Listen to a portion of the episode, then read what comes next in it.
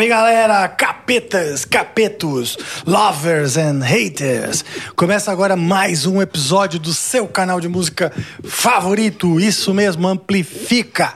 Estamos aqui diretamente do complexo Greenhouse Studios, diretamente para você, para o seu coração. Vamos pegar você, justamente, colocar no colinho e ir para esse universo infinito de possibilidades para um passeio na alma, no coração e na mente de artistas, músicos e principalmente amantes da música, assim como você. Então se prepare agora para essa conversa maravilhosa, abunde-se da maneira mais confortável, fique bastante abundante também, todos vocês aí que estão do lado de lá, porque começou o Amplifica. Começou o Amplifica. Ei, Joe.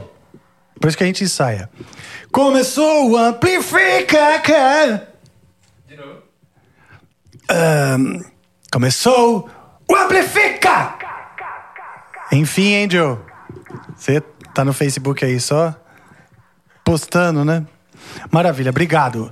Obrigado a todos vocês. Sejam mais uma vez todos muito bem-vindos. Equipe maravilhosa, muito bom tempo, seja qual tempo for, porque a gente não sabe em que momento.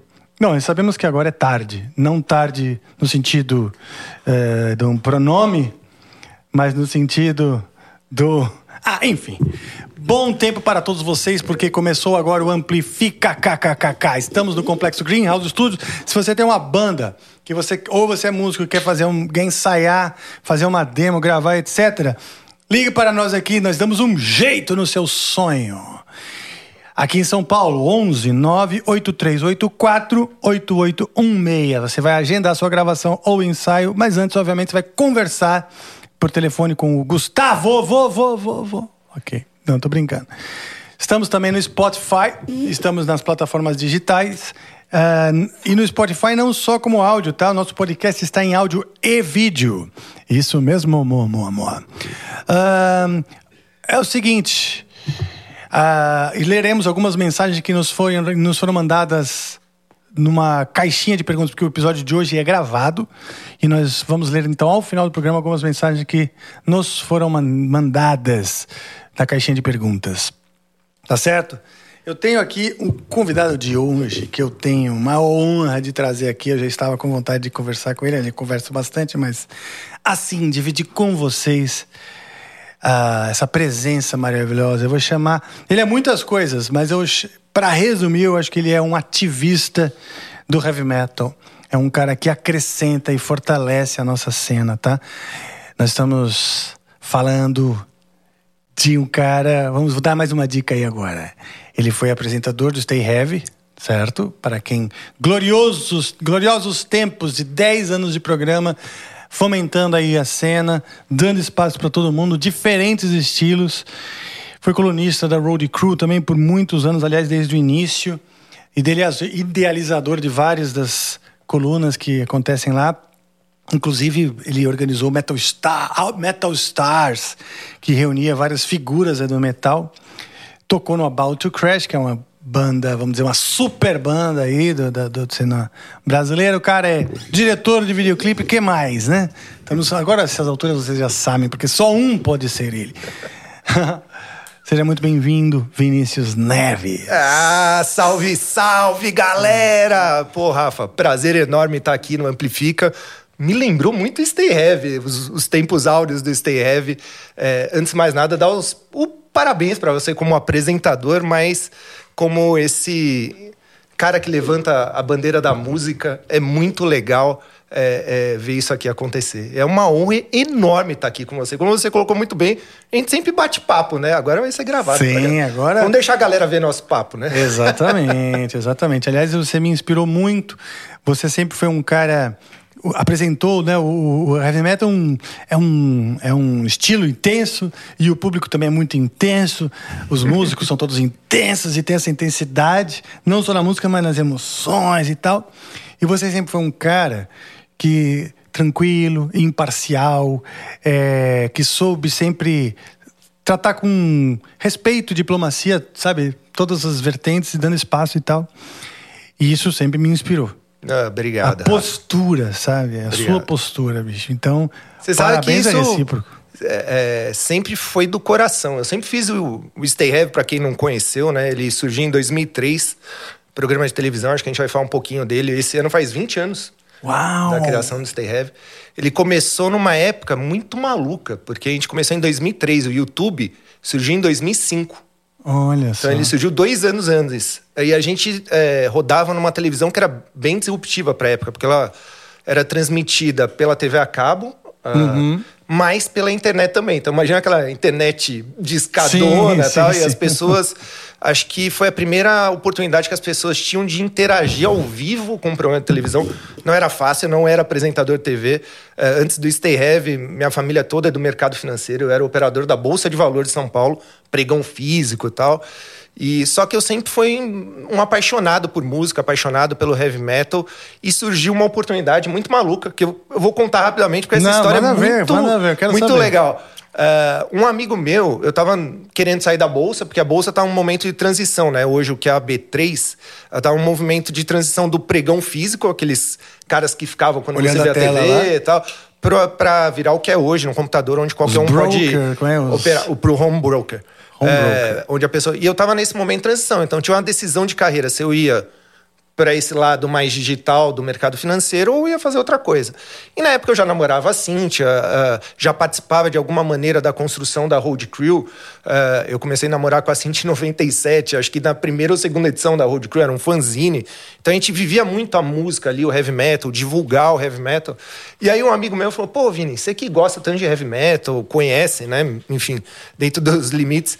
Tá surgindo um pessoal aí que tá trazendo uma rádio de rock chamada Kiss FM. E Olha os caras só. montaram um programa de TV numa TV meio disruptiva, chamada AltV, que é uma TV a cabo, com interação. Você não quer ir lá, enfim, participar disso e tal? Eu falei, ah, eu falei, eu vou, né? Nem que seja por hobby, para ajudar a contribuir e tal. E aí eu fui lá e eu vi eles. Só que era um, aconteceu um negócio muito maluco. Eu, eu fui assistir o programa e os caras entendiam muito de música, assim, principalmente de rock clássico tal. Eu me senti intimidado. Eu fiquei pensando assim, não era muito minha praia, para ser sincero, É. assim. É, e aí eu olhei para aquilo e falei, irmão, mas eles falam de uma, um pedacinho do rock, né? E se eu fizesse programa de heavy metal? Olha a loucura, Rafa. Tinha o cara que era o produtor, eu cheguei, ô, você trabalha aqui na TV e tal? Eu trabalho. Eu já pensou então um programa de heavy metal? Aí o cara, por quê? Você tem um? Eu falei, tenho.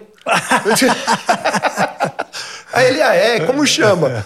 Puta, aí na hora me veio o nome Stay Heavy. Tipo, Ah, é? Foi assim, é, porque foi um negócio meio. Todo mundo assinava, ô, valeu, tal, Stay Heavy, ó, Stay Heavy. Ah, tá. E todo mundo meio que no meio usava isso, Stay Heavy, como um tipo, pô, bo- sei lá, boa sorte, ou continue metal, com esse espírito e tal. Eu falei, Stay Heavy. Aí ele, pô, legal, me apresenta daqui uma semana um piloto, né? Vem aqui gravar e tal. Eu falei, tudo bem. Aí voltei assim, liguei pra Zen e falei, nossa, tem um programa de heavy metal na TV. Ela, hã? Aí eu falei, chama todo mundo aí. Chamei Batalha, Cláudio, todo mundo. Eu falei, cara, tem um programa de TV, e agora? E aí a gente começou a Uau. ordenar o que seria um programa de televisão. E um grande amigo meu pessoal, e que é meu padrinho de casamento, o Caio Blá, que é o ator de Ah, TV, sim, enfim. sim, sim. É, na época ele estouradaço, só que ele sempre foi muito amigo meu, a gente passou a infância junto e tal.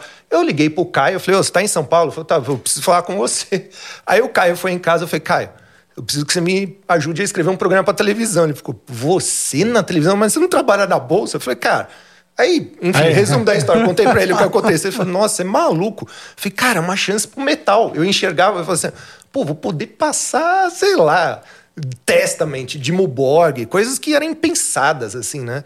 E aí, resumo da história, a gente foi, é, gravei o primeiro piloto extremamente cru, não com essa desenvoltura que você tem. Cheguei lá todo duro e tal. E aí eles falaram, ah, beleza, vamos fazer. Ah, o primeiro programa foi com o Holy Saga, eu lembro que eles tocaram, eu dividi o programa numa em entrevistas, matérias e com banda tocando, né, na época, com interação do público. E era um negócio meio maluco, porque era um chat aberto e as pessoas podiam perguntar qualquer coisa, e o filtro era você. Então imagina ser um programa ao vivo, onde você é o filtro extremamente cru. Então, assim, s- eu aprendi fazendo. Certo. É, e Como é enfim, que eram assim as perguntas? Tipo, Ah, você tinha que ter uma saia Nossa, justa? imagina, o Rafa, no dia. é, hoje a gente tem internet e as pessoas se manifestam, enfim. E eu acho muito legal isso, mais dos diver- diversos canais, enfim. É. Não tinha muita interação do, do fã com o músico. Então, Stay Heavy, eu acho que o grande sucesso dele foi eu ser só um intermediário da história. Então, Ah, que legal. se a pessoa queria saber, Rafa, como você começou a tocar guitarra? Eu só perguntava o que a pessoa Sim, é, sim. queria. E aquilo era um sonho para ela, porque ela, você estava respondendo para o fulaninho, para fulaninho, Verdade. enfim, para quem quer que seja. Então, aquilo ganha uma dimensão muito grande, porque é, pela abertura que a gente tinha, a gente levava todos os músicos que você imaginava. Então, vinha banda gringa tocar no Brasil, o cara ia no Stay Heavy, ou tocar ou fazer entrevista. E aí, sei lá, era a chance dele perguntar pro vocalista do, sei lá, do Brujeria, na época. Olha. Cara, por que você usa máscara? Aí o cara responder. Tipo, umas coisas desse nível, assim. Então foi legal, muito legal, assim. Tocaram muita... Tocou muita gente bacana lá. Cara, teve uma Ah, é. vez... Tocou na- no ápice, assim, do estéreo. Tocou o Hate Breed. E o Hate Uau. Breed tinha um Jamei Jasta, que era apresentador do, ah, do programa da MTV. ah, ah, Head, Headbangers Balls. Tá. Que era o programa referência, né? Porque na época do Stay Heavy, você só tinha MTV ali com o Gastão, pô, que eu sou Sim. fã número um, que era Sim. o, o único que segurava a bandeira ali do metal. Verdade. E depois a Penélope durante um período e tal, e não tinha uma alternativa. Então eu, eu era a alternativa, mas mais metal, porque eu passava desde o metal. é, e, e isso é muito legal o que você disse. Eu, sempre fui muito neutro nessa história. Eu passava Sim. de tudo para todo mundo. Então era muito legal. Às vezes as pessoas. E eu ia em show mesmo. Às vezes eu ia em show de black metal e o cara. Eu tinha uma liberdade para andar. E depois eu ia num show, sei lá, do Rhapsody, por exemplo. E, tipo, também Sim. tinha a mesma liberdade. As pessoas pediam para tirar foto, tal, do mesmo jeito. Então, se- eu tinha um respeito por toda a cena muito grande. Isso se refletia nas bandas. As bandas iam lá amarradonas, porque elas queriam Sim. ter essa interação, né? É diferente. Hoje é mais fácil, né? Mas antigamente era praticamente impossível. Não, eu acho que você. E foi vê- muito legal. Você com certeza pegou essa época onde a, a celebridade ainda estava muito distante. Exatamente. Né? Então você foi um dos primeiros, vamos dizer, comunicadores a aproximar, né? Exatamente. Antes do e para mim foi era meio estranho, eh, porque também para mim era meio intangível isso. Então, às vezes, vou dar um exemplo. Todo mundo sabe que eu gosto muito do Testament. Pô, a primeira vez que eu fui entrevistar o Chuck Billy, eu tava tipo assim, né? Que eu falava, cara, quando eu ia conhecer o Chuck Billy? E aí chegou em algum momento do tempo que a gente ia nos festivais muito na Europa e tal, o Chuck Billy, ô, e aí, Vini, beleza? Eu falei, cara, Olha! perdeu a graça esse negócio, né? tipo, é, é, ficou um negócio meio maluco isso. Que legal. É, é, então, eu lembro uma vez, isso foi muito legal, em Nova York, a gente foi cobrir um show, era Anthrax e Testament. A gente tinha uma entrevista com o Anthrax, a gente fez lá.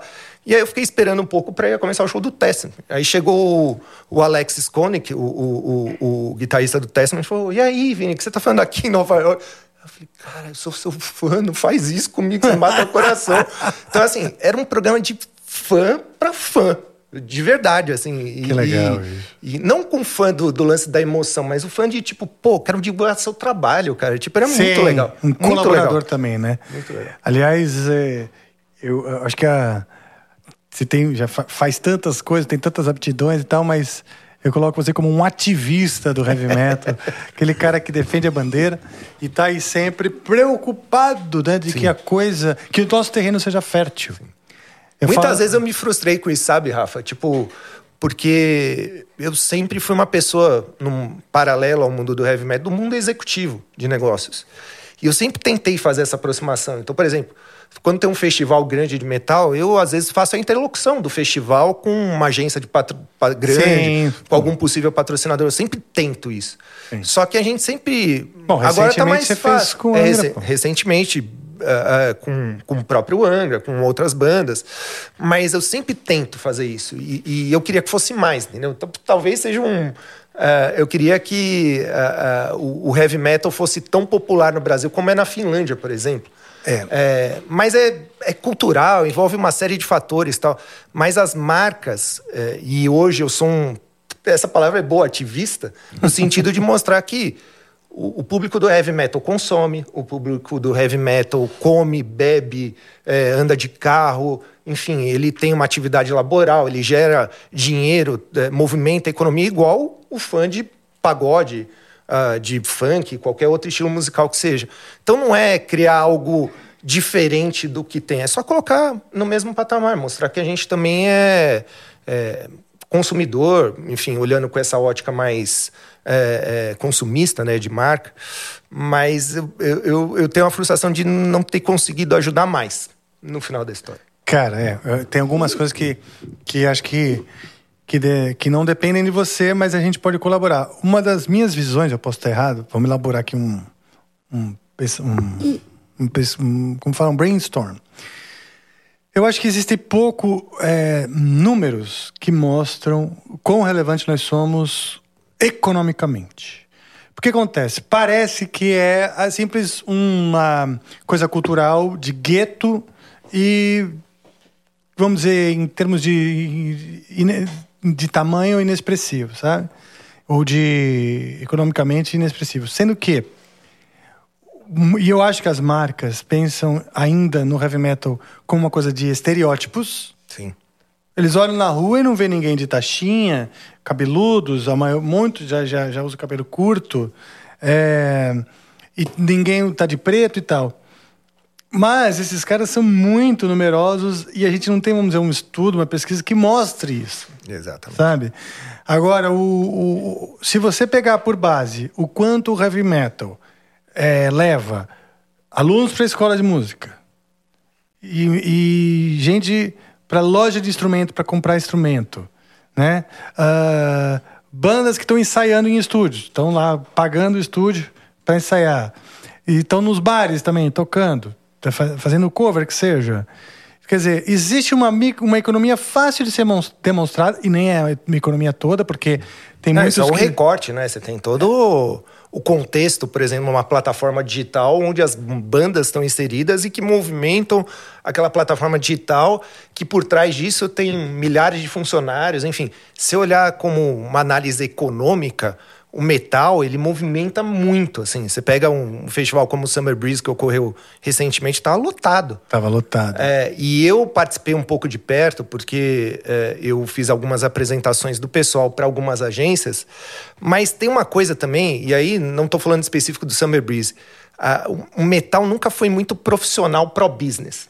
É, assim, é então, por exemplo, você vai fazer uma apresentação para uma marca a marca quer saber o quanto ela vai ter de retorno baseado naquilo que ela vai patrocinar.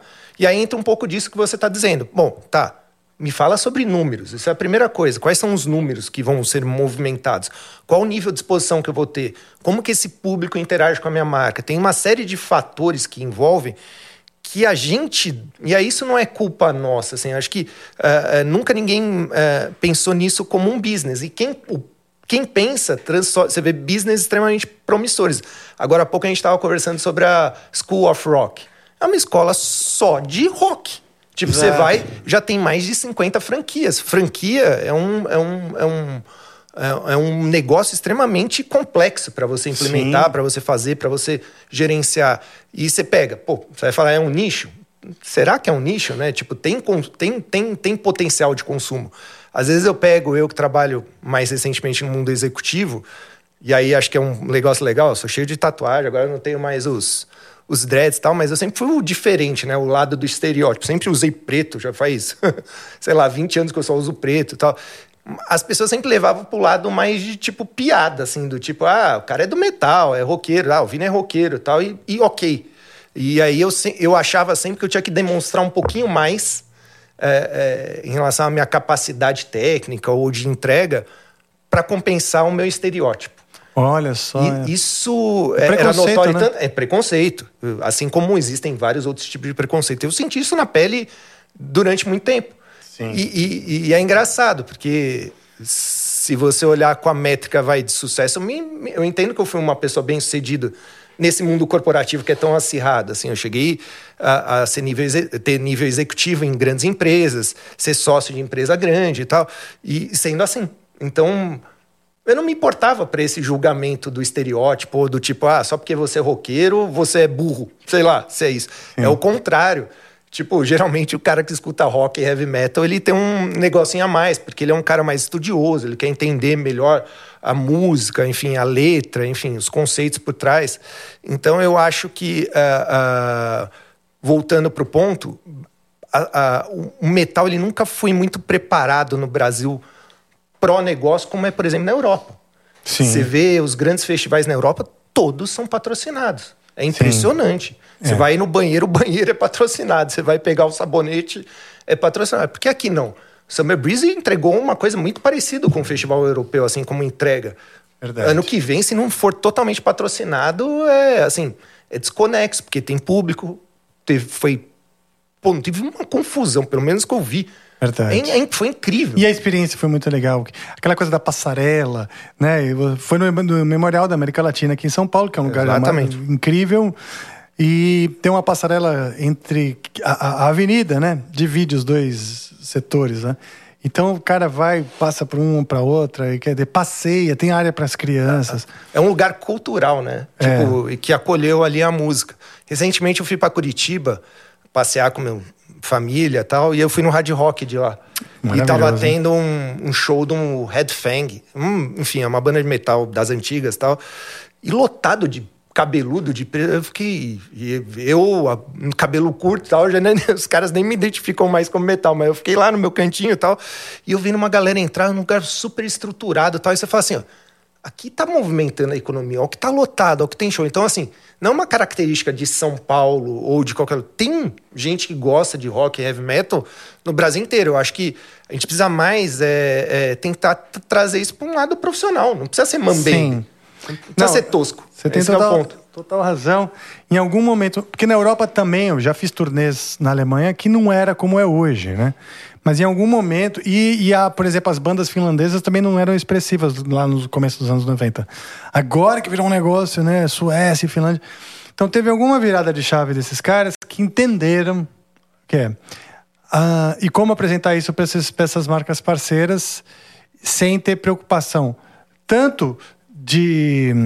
O que acontece? Eu acho que algumas marcas também têm medo de como os não metaleiros vão olhar aquela, a marca ali, o branding. Você pega o Rock in Rio, Rafa, de primeiro dia que mais bomba de vender é o heavy metal. E é. lá é patrocinado até a tampa. Então, se a marca tivesse medo de atrelar o nome a um festival de rock, nunca patrocinaria um Rock in Rio da vida. O Detal é, que vai ter agora aqui tá sold out.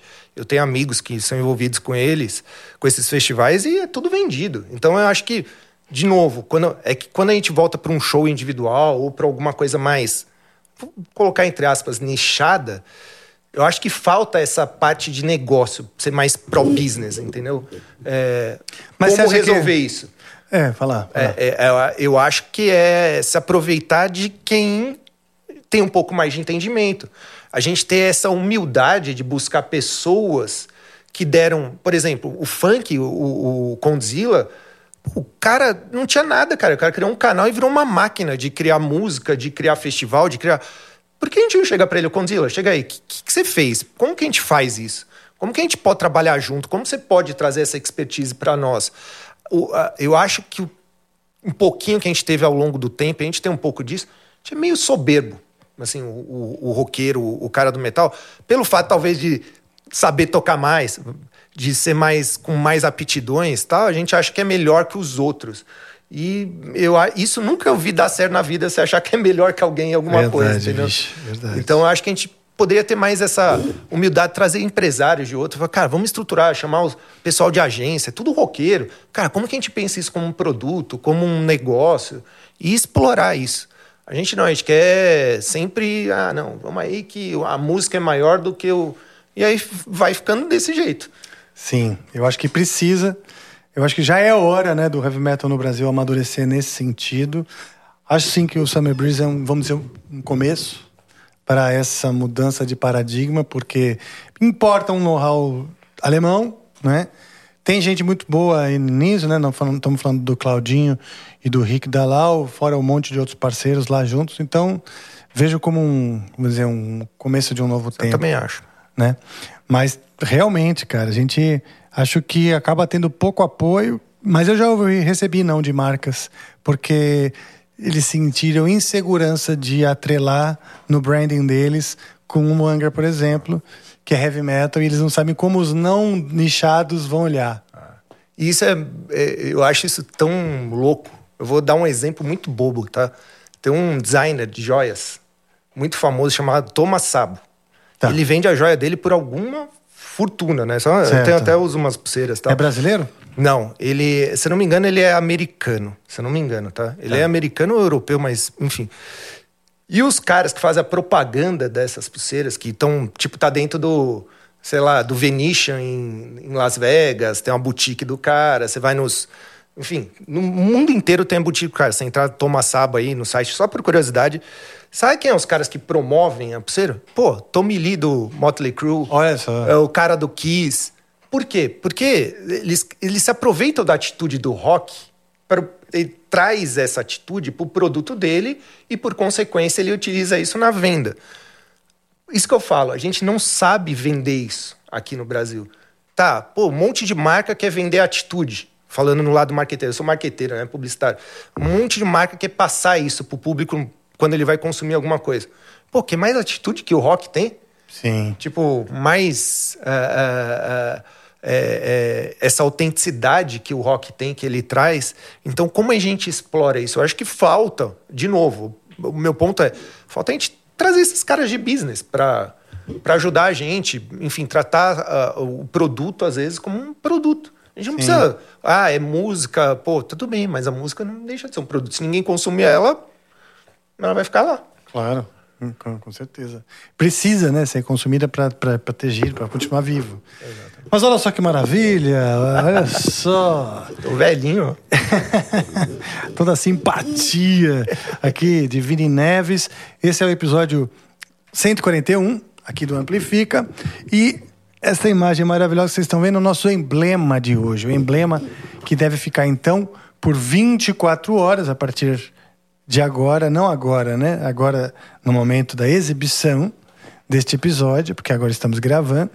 E por 24 horas você pode é, resgatar esse emblema gratuitamente para você que coleciona os emblemas do Amplifica, tá certo? Onde você vai resgatar?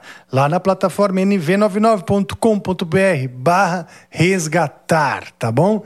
Aí tem uma área, que é uma área para você inserir o código, é o código criptográfico para você e não conte para ninguém, para que só você tenha então esse emblema. E o código de hoje é a palavra que deu é a palavra que ela é também um grito de guerra. Ela é um grito de guerra e ela também é uma filosofia, não é? Qual mesmo o nome? Stay heavy. Stay Heavy.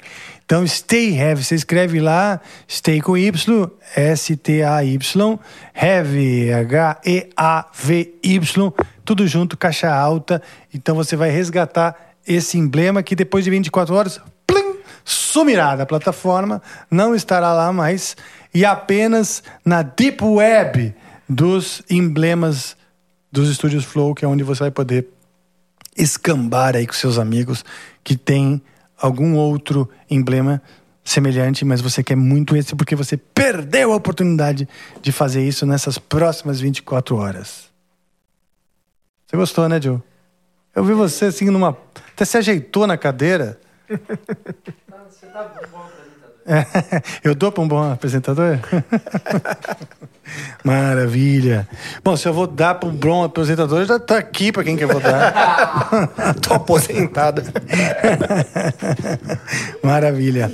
É, bom, então é isso daí. Emblemas sendo espalhados. Seguimos aqui. Realmente, cara, a gente pode. Acho que a cena merece, né? É, ela ser amplificada, aqui usando a palavra, né? Porque eu, eu acredito muito no potencial do heavy metal. Eu também acho que eu sou um, um ativista nesse Sem sentido. dúvida nenhuma.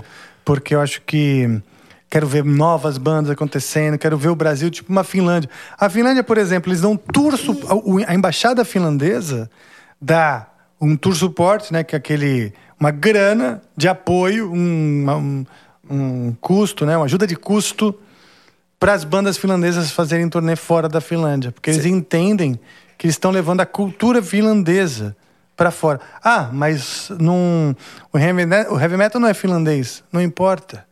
Não importa, eles estão exportando cultura no momento que o cara sai da Finlândia tocando música e as pessoas têm interesse. Eles estão.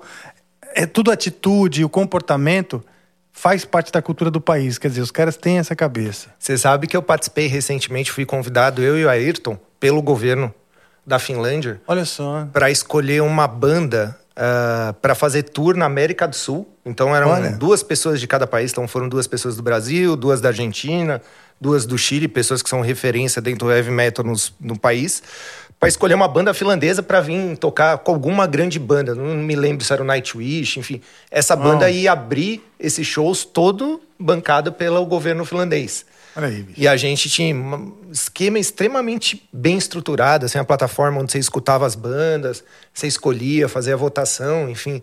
E a gente foi convidado, eu participei disso, foi muito legal.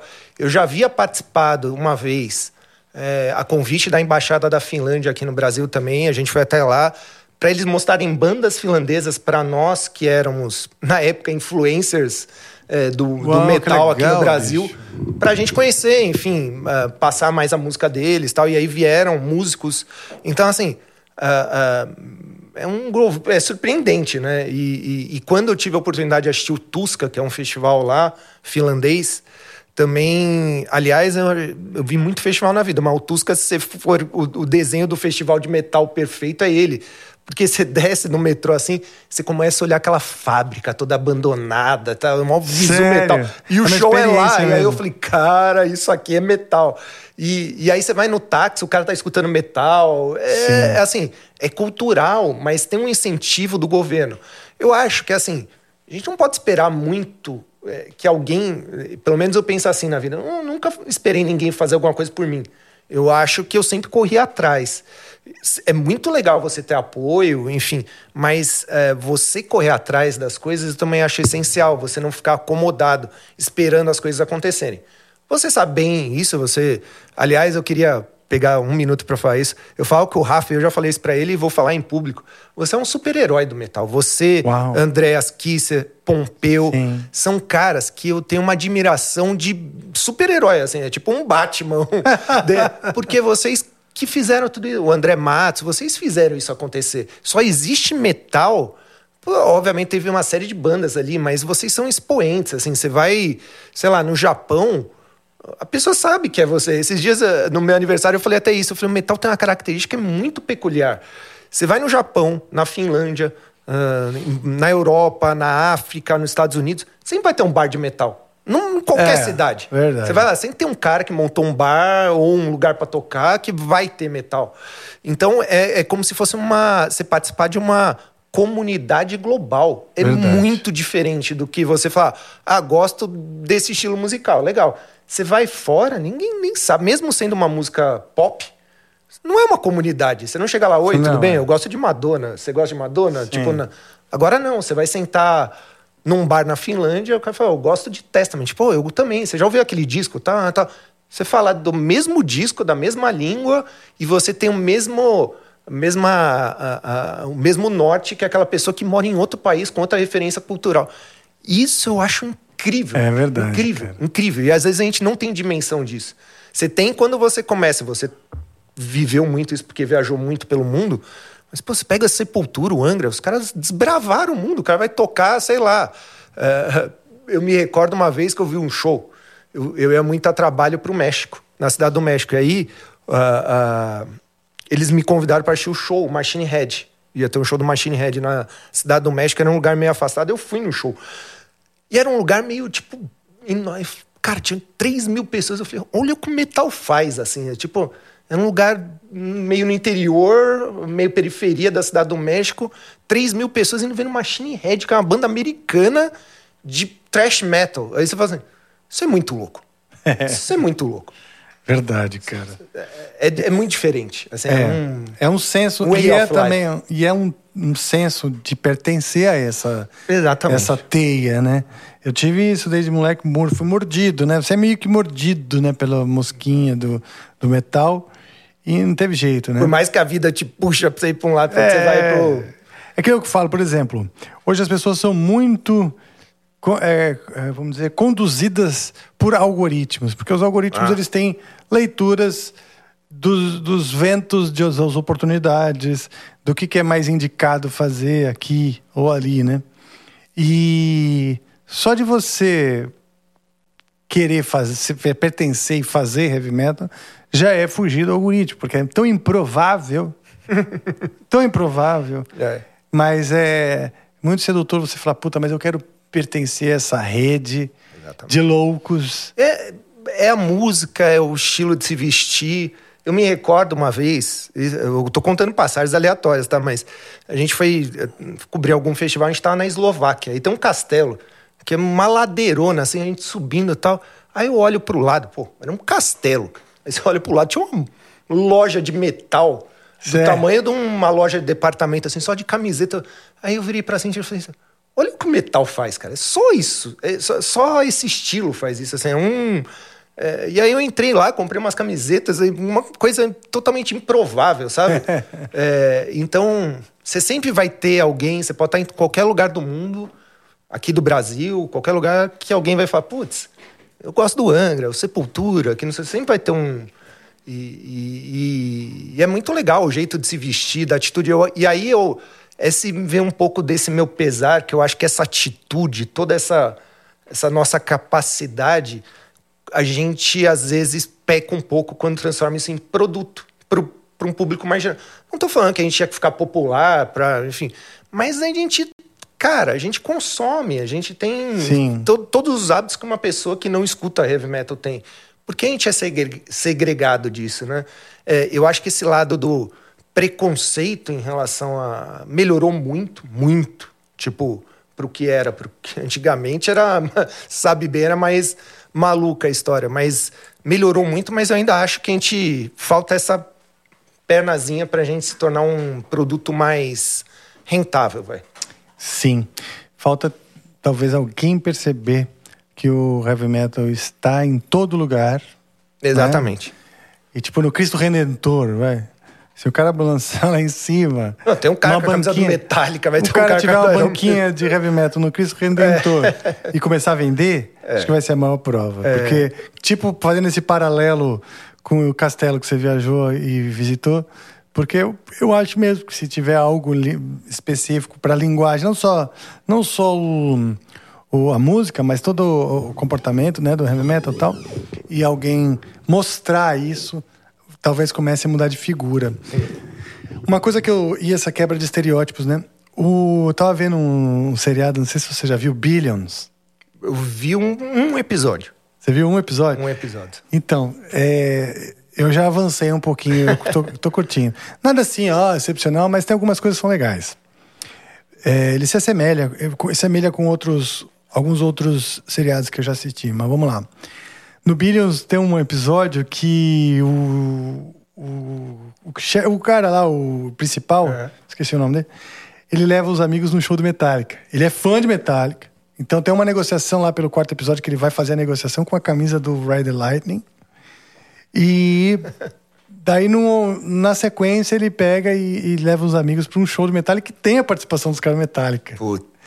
Que os, que os caras do Metallica eles têm um meet and greet que eles fazem, que é, eles têm uma salinha onde eles tocam antes do show, né? E recebem os fãs lá dentro, que é tipo um meet and greet de 5 mil dólares, sei lá, né?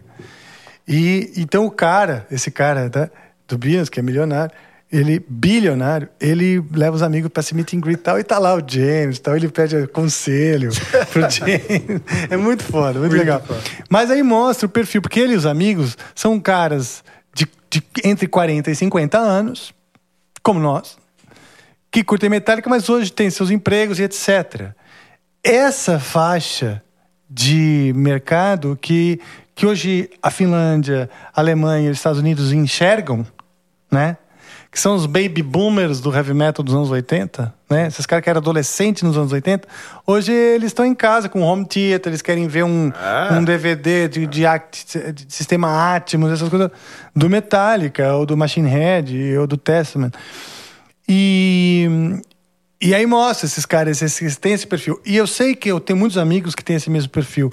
Mas eu acho que comercialmente a gente não- ainda não enxergou esses caras aqui. As marcas É, E- não e- enxergaram. E, tem uma outra coisa, Rafa, que eu acho que é, a gente perdeu um pouco. Quando eu falo, ah, o rock sempre conversa. A gente. É engraçado, a gente no meio do metal, a gente sempre tem essas filosofias, né? A gente senta e fala, pô, por que não aconteceu isso? Ou por que não sei. Hum, sempre vai, acontece entre Sim. nós isso também. É, e aí, uma coisa que a gente vem conversando muito é do público mais jovem. Porque esse público mais jovem, talvez ele é mais engajado, se identifica mais com o funk, por exemplo. Aí muita gente vai dizer, ah, porque o funk teve mais espaço na mídia e tal. Mas o funk também tinha um nível de ser marginalizado, até você pegar alguns anos atrás, também era uma coisa meio. O que, que mudou nisso que acabou acontecendo que o funk virou um produto e virou uma coisa normal você ouvir funk como trilha sonora de um, um programa de TV ou qualquer coisa do gênero. Uh, a molecada, eu acho que aí entram vários fatores, mas tem uma coisa da molecada mais jovem. O que a gente tinha com metal e tem até hoje é esse lance do encantamento da atitude, do que envolve isso e tal. E o metal, como metal, rock em si no Brasil, não teve tanta exposição midiática de grandes mídias durante um bom período de tempo.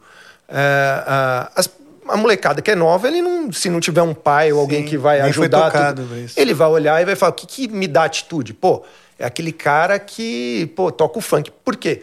Pô, talvez ele tá usando uma corrente de ouro que eu queira ter. Tem, tem essa coisa do desejo de ser que a gente tinha com o rock da, da atitude, de, pô, quero ser igual esse maluco aí, tacar a TV no, no, no hotel, é. tipo, tá com, sei lá, uh, enfim todos os contextos que haviam do rock, assim, né? É, o, o, funk, se você for ver, ele fez um Ctrl-C, Ctrl-V disso. Tipo, você pega o cara lá, os clipes, é o cara andando no carrão, o cara que não sei o quê. Você fala, putz, tem, um, tem uma atitude aí que eu quero participar disso.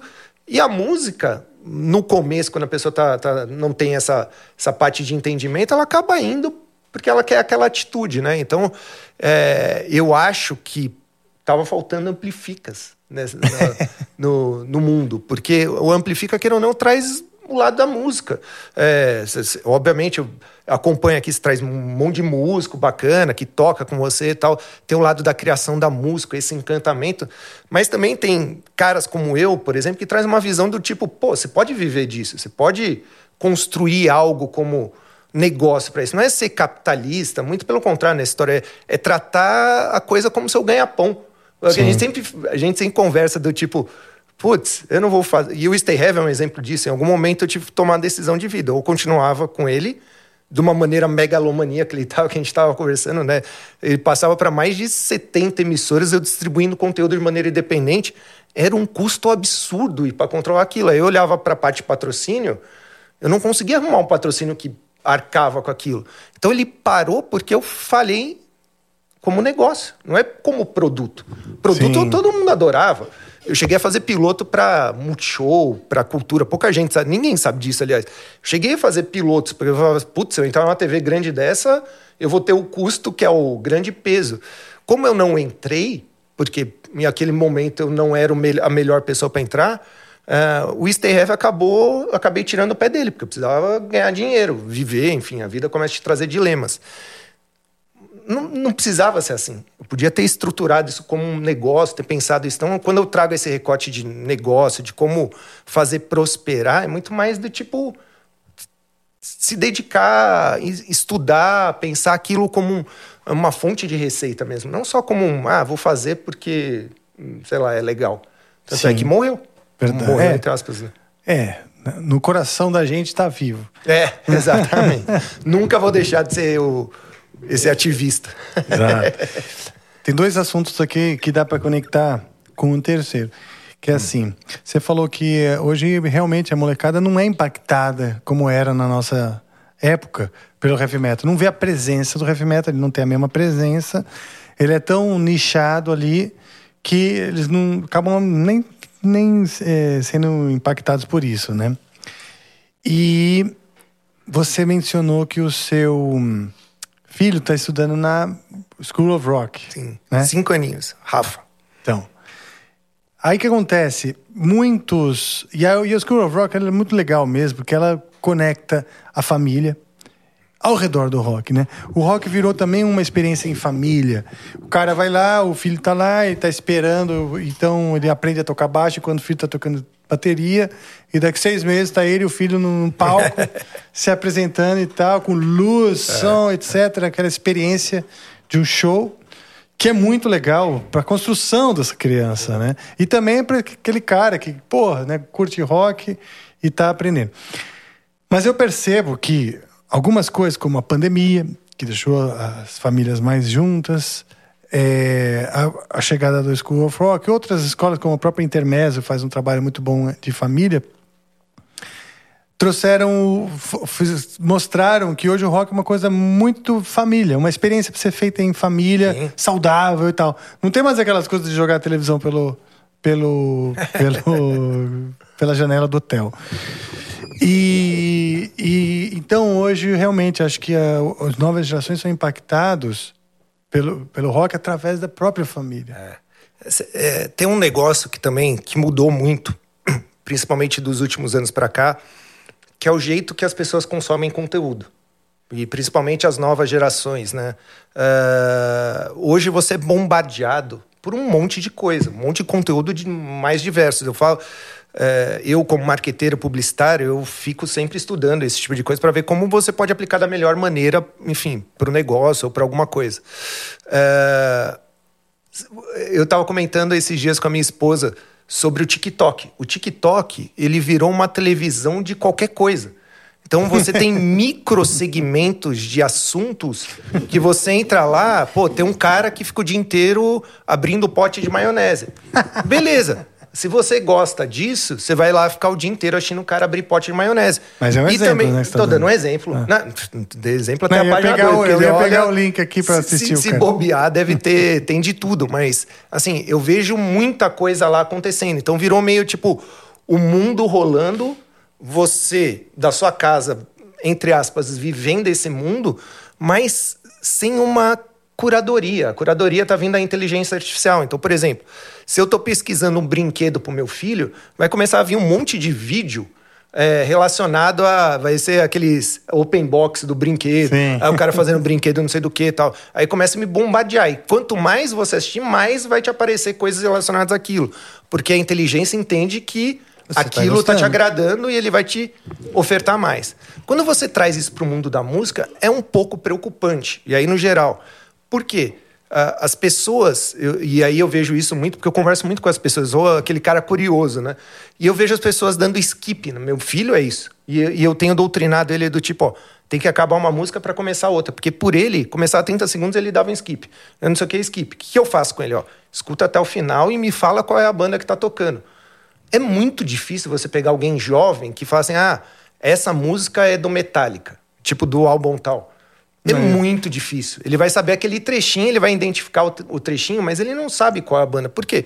É tanto assunto, tanta coisa que você tem que ser é, tá inserido. É a síndrome do missing out, que a gente chama do. Sim, é, de perder. Eu não posso perder, eu não posso perder, eu não posso perder. E quando você for ver, você não perdeu tudo, porque você não se aprofundou em nada. Você ficou sempre no, na camada mais rasa.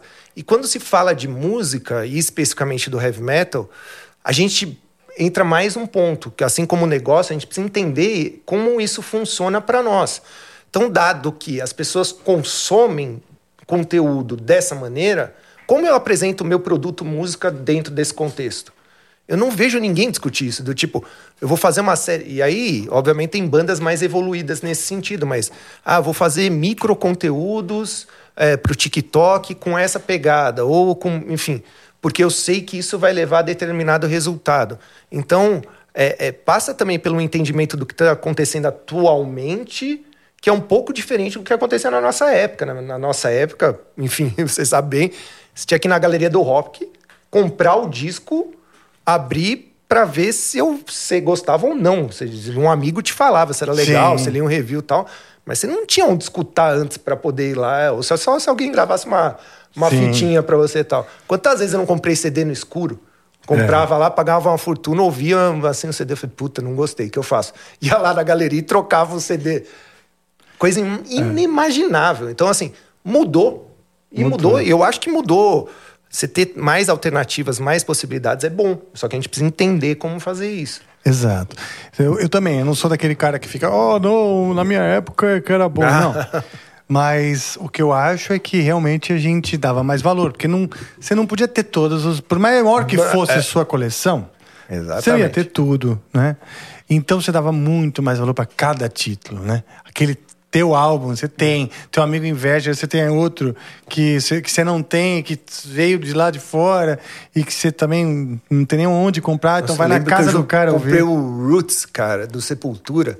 Eu mostrava pra todo mundo o CD. Eu Nossa, olha o CD novo do Sepultura. Que loucura, né, cara? Pois é. tipo... Hoje você E- fala. é, Como é o nome? Siri, toque o Roots. Meu filho faz isso. É. E ele gosta, esse que é o ponto, assim, é entender. Por exemplo, se eu não estivesse na plataforma da Amazon ou do Spotify, meu filho não poderia estar pedindo essa música. Então, assim, é a banda nova, e eu acho que isso que é o recado para as bandas novas, é passar por esse entendimento. Tipo, legal, vou construir uma, uma banda, pensar isso como produto, como as pessoas vão consumir isso. Eles querem consumir no TikTok? Beleza. Vamos pensar como é no TikTok. Quer no Spotify? Beleza, como é no Spotify? E por aí vai. Eu acho que é, isso é muito legal. Pensar como é a estética da banda, o que, que a galera quer, que, tipo, como que as pessoas vão ver a gente. É, às vezes a gente acha que é, é, a música pela música é, vai resolver tudo isso. E não resolve, né? Às vezes você tem que ter. E às vezes precisa de ajuda. Acho que esse é o ponto. Às vezes precisa ter alguém que entende mais que você nisso. Sim. Assim como uma banda, por exemplo, tem um empresário. Muita gente não entende isso. É porque você tem um empresário. Pô, porque eu toco e alguém tem que ir lá fechar o show, pensar a logística, Claro. fechar o contrato. Eu, Claro. sou um músico, cara. Eu não entendo disso. Eu dou bastante valor pro empresário. Eu acho que é muito importante a figura dele, ainda mais depois de já ter tentado eu, né, eu com meus colegas de banda, sermos, É, tipo, nós aí- representar. Não, vamos nós fazer. Para. Não rola. Ou você faz um negócio. Fora que é uma chave de mindset tão diferente. É exatamente. Que- As preocupações são outras, É, o jeito de lidar com as coisas são outros. Falando em banda, falando de cenário e novas bandas, etc. E o About to Crash? Ah, tem um presente pra Oh, você meu aqui, ó. A camisa do About to Crash. Ah, que O legal. About to Crash, ô Rafa. Tava aqui namorando a sua, então não fiquei fora dessa brincadeira. Uh, o About Crash voltou à ativa. Para quem não conhece, o About Crash surgiu meandro de 2014, 2015. A estreia da banda foi no Rock in Rio. Nossa, é um negócio meio maluco, assim. Eu nunca tinha tocado na vida, fui tocar no Rock in Rio. Uau. E, uh, e é uma banda É, que... que camisa linda, bicho. Bacana. Quer? Você é um artista os alemão que faz uns. que faz umas artes pros festivais europeus de música eletrônica. A gente achou o cara e falou, pô, Ah. quer fazer uma banda de metal? Aí o cara pirou e tal. Puta, mas linda mesmo, bicho. E, e E aí. eu que- gosto dessas. Desculpa te interromper mais uma vez. Eu gosto dessas coisas 2D. É. Sabe assim? Mais É muito legal. simplona. Dá porque- muita possibilidade de, de trabalhar coisas, enfim. É, e pra usar, eu Merchan. prefiro. Então, a, o About Crash surgiu nessa época. O Theo e o, o Anderson Theo teve outras bandas, Hard Rocket, enfim, tocou num monte de banda bacana. O Anderson do Holy Saga. E eles tinham essa iniciativa do About Crash que era um som mais moderno, na pegada meio meio Disturbed com Pantera, com Ah, Fiverr. Thing Death Punch. E aí, quando eles me mostraram, enfim, a gente aca- acaba sendo tudo amigo, né? Os caras vinham em casa pra fazer churrasco e tal, enfim. Aí eles chegaram, ô Vini, queria te mostrar uma música pra você dar pitaco, né? Porque na época eu tinha o Stay Heavy, escrevia pra Road Crew, muita gente pedia opinião, mas era nada mais do que uma opinião. É, e aí eu olhei e falei assim, nossa, mas isso é muito legal, cara. Tipo, é muito diferente do que as bandas brasileiras fazem, né? Muitas bandas ou iam para o lado extremo, né? Meio crise, um sepultura, ou o lado Angra, né? Porque são as nossas referências. Sim. E tudo bem. Tipo, problema zero. Um monte de banda boa, inclusive, é, é, tendo vocês como referência. Mas o About Crash era um som diferente. Aí eu falei, putz, isso é muito legal. Aí eu falei, então, a gente tá pensando em montar um- uma estrutura de banda, quer ajudar a gente? Eu falei, ah, tudo bem. Aí eu comecei a ajudar, e aí, nesse dia, eu, eu tive um pensamento meio pretencioso, megalomaníaco. Eu falei assim: e se a gente botasse um monte de gente conhecida na banda, eh, dessas grandes bandas, fazendo esse som mais moderno? Primeiro que ia trazer um choque. Imagina um fã do Angra vendo um membro do Angra tocando um metal meio disturbed, assim, tipo, eu, eu queria causar essa confusão, entendeu? Ou um cara do Sepultura tocando um som mais com groove, meio com eletrônico.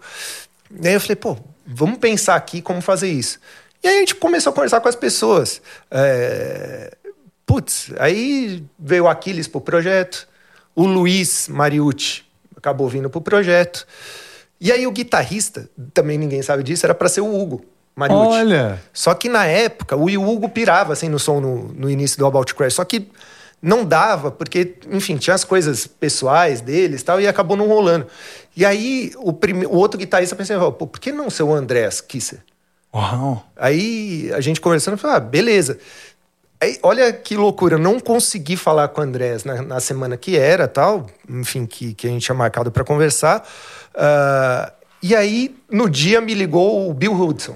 E o Ah, Bill, que legal. ele tava lá na época tocando com a, a Orquestra lá, Sim, tava sim, com sim. um monte de projeto tocando fora tal. Eu falei, Bill, quer participar da banda? Eu falei assim, ele falou, ah, cara, tipo, hum, pode ser, o jeito do jeito do Bill, né? Ah, beleza, vamos ver e tal. E ficou nessa. E aí, nessa época, eu comecei a mostrar o som. A gente gravou, acho que, três músicas e tal. Aí, detalhe entre aspas, tá? Pra ordenar a história. O que, que eu tava fazendo na banda? Porque só tinha os caras assim, e você, o que você fazia? Além de pitaqueiro, né? É, e ajudar. E, eles falaram assim, ah, toca baixa. Aí eu falei pros caras, cara, não sei tocar, eu toco muito mal. O Antônio do Cors me deu aula de guitarra durante muito tempo, mas eu não toco muito mal. É, e aí eu falei assim, é, o, o- ser músico, eu nunca tive essa pretensão. Sempre que eu aju- gostei de estar com vocês, divulgar vocês, mas nunca quis ser músico.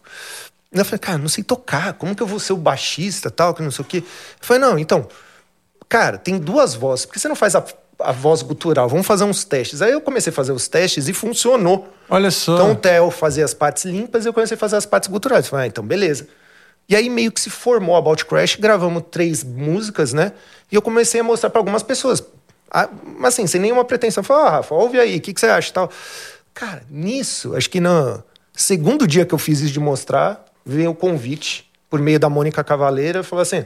Vocês não querem fazer a estreia no Rock in Rio? Era do tipo dali, sei lá, dois meses. Eu falei, não, lógico, tipo, Claro. igual STF. Eu falei, não, vamos aí. Lá estamos Aí eu Liguei tá pros caras, eu falei, cara, ó, a nossa estreia vai ser no Rock in Rio. Os caras começaram a falar, você tá de brincadeira. Eu falei, é sério? Eu falei, mas a gente não tem nem música, tinha três músicas. Aí começou a correr atrás do rabo para criar outras músicas, né? Então aí criamos um set list de sete músicas e duas cover. E aí, só que era uma loucura. O Aquiles estava não sei aonde, o Luiz, nos- cada um num canto e a gente tentando formar uma banda. E você sabe o quanto é. Eu nunca tinha tido essa experiência. Banda tem uma parte que, queira ou não, convívio é super importante ali, a vivência da- das pessoas. E a gente era uma banda virtual. Isso é um negócio muito louco. Até um dia que a gente se juntou, acho que três ensaios em São Paulo e dois já no Rio de Janeiro. E o show foi animal, assim, lotadaço. Galera pirou. E aí, depois disso, você vê como são as coisas. Começou a surgir um monte de convite pra gente fazer um monte de coisa. De tocar em festival fora. Material pra gravadora grande, assim, tipo Nuclear Blast, pediu um Uau, material e tal. cara. E aí eu comecei a assustar, porque eu falei, nossa, era só uma brincadeira isso, né? Tipo, virou, um, virou uma banda. E, e- e é complicado, porque você tinha gente na banda profissional e eu, pô, tinha minha vida tal. Como você larga isso para viver uma banda? Então começou a, a descasar é, é, desejos, né? Tipo, putz, é, não dava para tratar aquilo de uma maneira 100% profissional. E aí eh, você começa a, a perder oportunidades. No final da história é isso. Uma gravadora gigante chegar para você, ó, manda material, vamos fazer um negócio assim, vocês vão tocar. Se você não fizer, nunca mais ela vai aparecer na sua porta fazendo É. isso.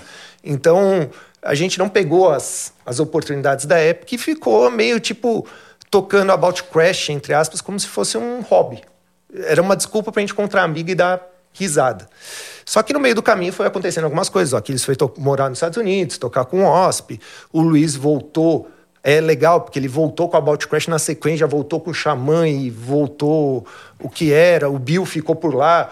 Quem acabou tocando com a gente foi o Cristiano do Hangar, que formou o Hangar. Então, no final da história, virou uma banda, eu, o Theo e o Anderson.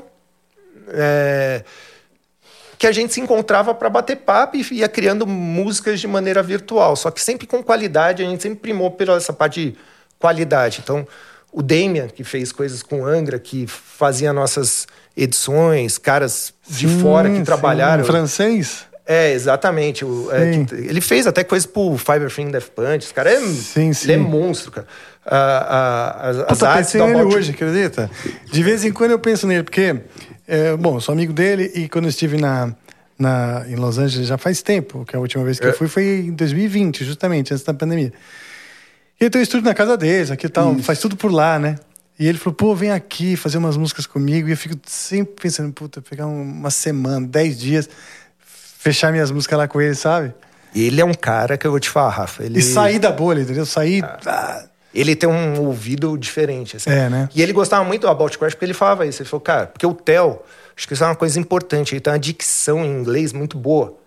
E fala muito bem inglês e tal. Então soava como banda gringa, assim, sempre soou. Qualidade feita por cara grande, com músicos dicção foda. boa, música boa e tal. Só que ficou nessa, né? Era uma banda esquisita, porque ficou parado e a gente voltou recentemente é, no meu aniversário. eu- o About Crash tocou, foi muito legal. É, isso deu um empolgou, porque a gente voltou a ensaiar tal, e começou a surgir convites, né? Agora em agosto vai ter um novo show do About Crash, acho que é dia 5. é, vai ter um show no manifesto, tipo, do About Crash. Ah, que legal, E cara. começou a surgir convite para tocar em festival tal. Isso fez a gente se coçar, então lançamos o primeiro disco completo, gravamos o videoclipe. Então, queira ou não, é um. Startou como uma banda, mas a gente. eh, não vou falar assim, não é uma banda profissional. É, porque todos são profissionais que tocam e tal. Mas é difícil você falar o que, que você pretende com uma banda. Eh, Eu não consigo olhar para uma coisa que você está construindo e fazer o que que você pretende com isso. Eu sempre respondo, eu quero me divertir. E, e quem tá ouvindo que se que divirta também, seja legal. Então é meio isso. O About Crash é para divertir as pessoas. E a maioria lá tem, vamos dizer, outras coisas. como pra- Exato. pra e não tem fora. pressão, não tem essa coisa de tipo, ah, você é do About. Você é tipo, às vezes os caras nem fa- ah, vai dar entrevista, nem fala do About Crash. Ah, beleza, né, cara? Tipo, o cara nem. Mas tá lá e, e é engraçado. Isso é muito legal, cara. No mundo ainda mais que a gente vive, ah, ah, a gente colocou os vídeos, tá? não tem nenhum comentário negativo. Tem, sei lá, 20, 30 mil visualizações, 100 mil. Nenhum tipo falando, pô, isso aí é, é, isso aí é ruim, ah, que não sei o quê. Tem muito gringo que comenta, fala, pô, isso é muito legal. Compara, né? Isso aí é o Disturbed brasileiro, os caras falam. É o Fiver Thing Death Punch brasileiro. Fala, Putz, ainda bem que os caras comparam com, Com coisas com grandes, isso, é, né? exato, tipo, é. ainda bem, as bandas são animais, né? É, é. E, e- e é muito legal você ver desafiando os músicos, né? Não é uma coisa usual. Você toca metal melódico, você fazer uma coisa mais direta, com groove, assim, eu acho muito legal. Eu Sim. olho assim, é. Sim. Pelo menos eu acho, né? Tipo. É bom até para eles, né? Assim, de diferentes estilos, encontrarem seu, seu respeito. Porque a gente só passa a respeitar depois que você é cobrado de aprender e fazer direito. Exatamente. negócio, né? E é muito autoral, porque em algum momento é muito fácil você criar uma banda com um ex-membro, por exemplo, do Angra e tocar metal melódico. É confortável. Sim. É Confortável Verdade. pro fã que vai ouvir, confortável pra banda. Fala, ah, estamos aqui. Agora pega o mesmo ex-Angra ou ex-Sepultura e fala, ó, agora toca Disturbed. E faz esse fã que, tipo, te ama porque você faz determinada coisa gostar disso. Sim. Então tem um desafio É de ego, de como De música, tudo, é de tudo que eu acho. E de caminhar contra o algoritmo, né? Que- Exatamente. Aquilo que eu, que eu te falei, eu, eu quando eu olho assim, olha, vai ser é recomendado você fazer um programa de heavy metal, quando foi para fazer aqui, né? Eu falei, não, não quero. É recomendado? Então eu vou por um caminho. Quero falar de pagode, de funk, quero falar de tudo, até porque o heavy metal tem aquela pinta de preconceituoso, de que vive ah, feliz no seu castelo como é, de prepotência, Exatamente. né? Então eu, eu falei, não, não, não, a gente precisa aproveitar e quebrar esses estigmas aí, porque senão a gente vai viver ilhado pro resto do- do- da eternidade. E eu acho que pro heavy metal também transcender, até voltando naquele outro papo, mostrar que ele é aberto, aberto para que ele é por exemplo, por exemplo, um grande embaixador do heavy metal é o Andreas Kisser, né? Sem dúvida. que faz um heavy metal que true, que procura não mudar da sua estrutura de, de referências do trash dos anos 80 e 90 e tal. Mas toca com a Sandy, toca com o Zé Ramalho, que mostra que assim, cara, não tá engessado, né, na parada. E, Então- Mas você também fez muito disso. Você Ah, faz, o Kiko a gente faz. procura fazer também no Angra. Eu acho sensacional. sensacional. Porque- O Angra tem muita referência de é, é, estilos nativos, né? De coisas brasileiras que vocês incorporaram. É, eu, me, eu me recordo, me veio na cabeça agora um, um vídeo que eu vi até recente do Kiko, que era uma coisa que ele tava no hotel e pegou um, um violão lá, ficou tocando uma música clássica. Eu falei, cara, que lindo isso. Do tipo assim. é, Você acha que ele só fica lá, dá os riffs mil por hora, trash metal, tá, o cara tocando. Você, quantas vezes eu não vi você tocando coisas ah, ah, de música popular brasileira, que é muito legal. Eu, eu pego as raízes, meu, meu pai, quando era pequeno, as referências foram meus, meus irmãos mais velhos para ouvir rock por causa do Queen. Que Você tem uma Mas- diferença grande, né, com seus 10, irmãos. 10, 12 anos. Mas meu pai ouvia a música caipira. é, é, as andorinhas voltaram, a trio Parada Dura. Eu acho que eu escutei isso mais do que o Metallica na vida. E eu acho demais. É tão raiz, é tão verdadeiro aquilo. Porque eles trazem a letra do cotidiano deles, da, da vida, da amplitude, de como eles enxergam a vida. É, e, e é muito legal quando você você mistura essas coisas ou você, de certa maneira, está envolvido nisso. A gente não precisa ser um, um corpo estranho no mundo da música, né? E, e os caras admiram muito. Você pega o Andréas Kisser quando vai fazer alguma coisa com alguém, os caras falam, cara, tá vindo o Andrés, pô, tá vindo o Rafa tal. Porque eles respeitam vocês como um músico, né? Tipo, não só pela técnica e pelo que vocês construíram, não só no Brasil, mas fora, mas tem esse lado do tipo, pô, os caras estão aqui, eles estão representando metal, estão representando o rock. Pra esses outros músicos é muito legal também. A gente às vezes não se dá conta, mas é uma honra pra eles ter vocês também. Vocês são super-heróis. Você, André, eu vou sempre falar isso, André Matos, Pompeu.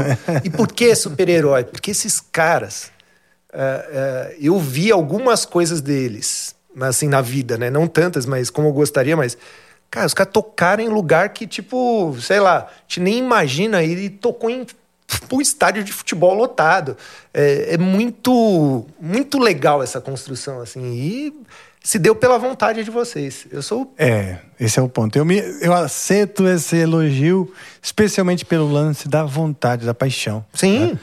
Porque nego- é justamente contrariando né, a, a, a tendência, contrariando o algoritmo, contra- contrariando o que seria a, a maré da oportunidade para ir atrás de algo que a gente ama fazer, mesmo dúvida. com todas as suas. Ô, Rafa, mas isso acontece em tudo na vida. Eu acho que assim, ó, ah, o cara que não constrói, que não faz nada, ele vai bater em quem constrói. Quando você entende isso, você tem um, tem um livro que virou um documentário que é a Arte do Ligar o Foda-se. Do tipo, velho, o Ah, cara não faz bastante. nada, nunca fez nada, nunca construiu nada. O cara quer bater em mim? Ok. Tipo, foda-se. É, exato, foda-se. Desculpa o termo, tá? Mas é, é- Mas é- é, é- mas é assim. isso. Se eu ficar me preocupando em, em me justificar minha vida para quem não tá fazendo nada a favor de. Assim, é o que eu falei, voltando ao Stay Heavy, tudo em relação ao metal, eu sempre fiz pra eu me divertir e divertir as pessoas. Se o cara não tá se divertindo, muda o canal aí, tipo, ele vai bater em você e fala, ah, Rafa, porque no, você não tocou três cordas, três lá, três riffs e tal. E ainda crítico, então, enfim, esses caras que nunca fizeram nada na vida além de ficar metendo pau nas coisas, você olha assim e você fala, cara, hum, tá, foda-se. tipo, segue a vida. Tipo, eu fiz o Angra, cara, você não precisa se justificar pra ninguém. Você tá lá, cara. Exato, é. Isso daí é um aprendizado, demora. Demora. Mas você sabe que eu. Tenho, tenho, boa. Obrigado por lembrar. Oh, obrigado. Eu tô querendo. é, eu queria patentear aqui no Amplifica, eu lancei, né? A Barbie Foda-se. A Barbie Foda-se, ela é toda descabelada, assim, com a. com a. com a maquiagem borrada, assim. E ela só fica assim, ó. Eu queria que ela tivesse aquela cabecinha mole daqueles brinquedinhos. Do que fica- Bubblehead, aquele É. Bubblehead. e fica assim, ó. Um tchauzinho de mis e um foda-se na outra mão. Por quê? Porque você precisa ligar isso para ter saúde mental. Sim. Porque se você cai nessa de, de, de se revoltar com esse que, que você está falando aí, é, você acaba se vibrando baixo ou se rebaixando, né? Só deve satisfação pra você e pra Deus. Isso, exatamente, cara. Que, aliás, é um papo interessante. Deus e a, a, a, a- o conceito de sucesso. A gente estava falando lá embaixo, eu queria trazer. A gente falou muito sobre o que cada um tem sobre o conceito de sucesso. Mas antes, muito obrigado, Joe. Você me deu um presente e eu tinha imediatamente te dar outro e eu esqueci. Oh. Não que eu esqueci na hora, né? Eu deixei passar, mas vamos lá. Este aqui eu queria te dar de presente é um, são duas cervejas artesanais produzido pela pela cervejaria Coruja em celebração aos 30 anos do Angra.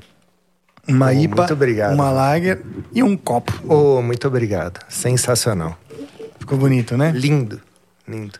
O rótulo celebra um pouco a, a, as duas identidades visuais, né? Aí, ó. 30 anos. 30 anos. Coisa... Isso, já, e agora já ah, estamos indo para 32. Você é hater aí que está nos assistindo. Você tem uma cerveja de aí, 30 ó. anos de aí, que você fez alguma coisa? Exato. Não, mas parabéns, Rafa. Isso aqui é emblemático, cara. Quando eu, é, você vê. É, deixa de ser uma memória bilha barra troféu, barra uma Com coisa para você consumir, mas representa muita coisa, né? 30 anos de estrada, de putz, muito show, muita. Enfim, noite sem dormir, muita briga, muita alegria, muito tudo, né? Eu acho que é intenso. Sim. Muito intenso. Não, a cerveja é intensa. Obrigado. Verdade, ambas têm sabor bem intenso e muito equilibrado. Com a própria banda. Ah, e a própria coruja. Maravilha, cara. Obrigado. Mas então, a gente estava comentando lá embaixo uma coisa, um papo que eu, que eu falei, não, segura aí, porque a gente pode falar lá em cima, que é a busca pelo sucesso em diferentes camadas da vida, aliás, em todas as camadas da vida, que é muito difícil e como a gente vive buscando e se frustrando o tempo diariamente buscando e se frustrando, né? E, e, e que a chave para esse sucesso seria, acho que a, a, maneira que a gente entende o que é sucesso, né? Exatamente. Uh, a gente Porque você falou... é um cara de sucesso também em várias áreas. né? Assim, é, é, o que a gente estava conversando é o que, que é sucesso para mim, o que, que é sucesso para você, o que, que é sucesso para você o sucesso ele, ele é diferente para cada pessoa. Às vezes, a metrificação do sucesso sempre se dá por dinheiro. Aqui, principalmente no nosso país, uma pessoa bem-sucedida é aquela que economicamente é bem-sucedida. Uhum. E não necessariamente isso é verdade. A pessoa pode ser bem-sucedida, mas ela pode ser totalmente infeliz. Pode ser uma pessoa que não chegou nos objetivos que ela havia colocado para ela, ou que Uh, ah, para ela chegar nesse sucesso financeiro, teve que uh, transpor algumas crenças, alguns valores que ela tinha para poder chegar nesse, nesse momento. Então, quando você olha para isso, você fala: pô, isso é, para mim não é sucesso. Sucesso para mim é eu estar tá confortável com eu poder dormir à noite, de olhar para os meus filhos e olhar para eles e poder falar: pô, eu te amo, tô ali na, no meu lar é, tendo a comida que eu tenho a possibilidade de ter, é, tendo os amigos é, é e minha família para poder conversar, para poder, enfim, compartilhar a vida. Então, felicidade, para mim, está muito atrelado a esse sucesso. Então, sucesso para mim é isso. Muita gente fala assim: pô, Vini, você é muito bem sucedido, tudo que você faz, você é bem sucedido. Mas o que é ser bem sucedido? Tipo, é, é muito complexo isso. Quando você coloca numa métrica financeira, por exemplo, o Stay Heavy, ele ficou muito grande, se sustentou durante muito tempo, mas ele não foi um sucesso financeiro. Então, se você olhar com essa ótica, ele não foi um sucesso. E eu considero que ele foi um sucesso. Você sabe Sim. que, para mim, a, a, é engraçado, a estrelinha de sucesso para mim eh, do Stay Heavy não era quando um, assim, me sentia muito lisonjeado quando alguém vinha tirar uma foto, um autógrafo e tal, mas aconteceu num show. Ó que loucura. Eu fui num show da banda chamada Soilwork, que é de death amo. metal melódico eu amo sueco, né? Bicho. E o Stay Heavy, eu sempre mostro, eu amo In Flames, né? Enfim, Soilwork e tal. E teve um show do Soilwork há muitos anos atrás, aqui num clube. Tipo, tava, sei lá, cabia 800 pessoas, tinha 800 pessoas. E eu fui assistir. E, e naquela época o Stay Heavy era bem conhecido e tal. E uma coisa que eu sempre fiquei no meio da galera, assim, tinha mosh pit, eu ficava, não tinha esse lado de tipo, ah, eu sou apresentador de TV ou qualquer coisa. Assim. Tipo, eu, eu sempre fui fã de metal. Da galera. Da galera. E no final do show, coincidentemente eu tava no, na, no final, assim, onde abri a porta pra galera ir embora. E aí veio a galera, assim, tava eu assim, Acho que das 800 veio 780 pessoas falar comigo assim, cara, só tô aqui porque eu conheci o Soilwork no Stay Heavy. Olha Pô, só! O, eu tô aqui porque eu adorava aquele clipe do Stay Heavy, aquele não sei o quê. Mas todas. E aí eu saí de lá com a sensação do tipo, dever cumprido, sabe? Do tipo, é... Você encheu aquele show, tipo, é, de certa forma. É, mas. Iniciou. É do tipo, eu, eu, só mostrei, as pessoas acharam legal, uma coisa que eu achava legal também. E a gente, todo mundo tá lá como fã, e a banda acabou vindo pro Brasil por causa disso. Então, assim, a banda nunca vai saber disso, sei lá, num contexto, enfim. Mas aquilo me deu uma realização de sucesso, do tipo, do que eu construí, aquilo para mim foi sucesso, do tipo Pô, cara, missão cumprida. Tipo, a galera curte metal, curte a banda tal. Então, quando você traz para o mundo corporativo, onde eu venho atuando nos últimos tempos, é, isso é mais complexo ainda, porque entra ego. Então, tipo, ego, dinheiro, é, putz, você tá no cargo tal, você tem determinado bônus, ou tipo, será que o sucesso é isso? Ou o sucesso é, putz, olha o que eu construí aqui dentro da empresa que está dando repercussão maior para os clientes dela tal para mim, sucesso sempre foi aquilo de, tipo, realizar, de realizar para mim, assim, tipo, eu não, eu não fico fazendo para os outros, esperando alguma coisa dos outros. Faça por você, o sucesso é seu. Tipo, Sim. cria a sua métrica de sucesso. Ela não é financeira, ela é um. Ela, é, pode ser financeira, enfim, cada um tem a sua. Mas uh, o sucesso tem que ser algo que te deixe tranquilo, feliz. Sim. Sim. Aliás, uh, acho que foi no Sapiens que eu li, sobre uh, um estudo que fizeram da. Como se houvesse um, uma, um gráfico né, de contentamento, né, de, de, de, de felicidade, autocontentamento com a vida. Né? E aí eles. Oh, difícil, difícil pensar em como, então eles mediram a, a, as oscilações de endorfina. Endorfina, né? Que, que, que, que gera alegria na gente, não é isso? Sr. Joe? Endorfina que você produz quando você vai fazer é exercício, por exemplo, não é? Ela, ela traz um, então, é um aminoácido, sei lá, que a gente produz que gera essa, essa sensação de bem-estar, né? Então, quando você se sente realizado, você, você produz bastante daquilo. Então, os caras começaram a medir. Aí, um, é, olha só que interessante, né? O cara que uh, ele, ele ampliou, ele tinha uma mansão, né? sei lá onde era, na beira da praia, uma mansão linda, e ele ampliou aquilo, recebeu uma grana, um puta business dele deu certo, ampliou aquilo, construiu um, um, um, um deck lá para entrada de estacionar barco, comprou um barco, aquilo lá, né? e ele teve aquela endorfina. E eles também estavam mexendo, né, estudando diferentes pessoas. Um cara humilde conseguiu juntar dinheiro e trocar o telhado da, da casa dele, que era uma casa pequena. Uhum. E ele terminou de trocar o telhado, mediram a mesma quantidade de endorfina. E outras pessoas com baixa endorfina, com diferentes momentos da vida, etc. Mas no fim das contas, o estudo concluiu que o que, o que mede a sua alegria, né? Não é se é grande o que você conquistou ou pequeno. É o quanto de felicidade aquilo te deu. Realização. Vai, de realização. Então, mais ou menos, né, vai ao encontro disso. Porque se você persegue, parece meio óbvio, né? Mas se você persegue ideais que não são exatamente os seus mais íntimos, conforme você, você ganha, você não vai ter essa endorfina. Exatamente. Porque aquela é uma felicidade que você, você fez para contentar o outro, você foi gozar com o pau do outro, como dizem por aí. Então, é, é importante, que nem você disse, que você encontre essa métrica dentro das coisas que são íntimas mesmo. E, e que você valorize as pequenas conquistas, que são essas que Exatamente. vão gerando uh, aquela satisfação interna. Comemore as conquistas. A gente tem um hábito muito ruim de enaltecer as derrotas. É impressionante. O ser humano é assim. Você vai lá, acontece uma coisa errada, tipo, você fica lamentando tal. E aí uma coisa deu certo, você não comemora, é como se fosse só uma coisa.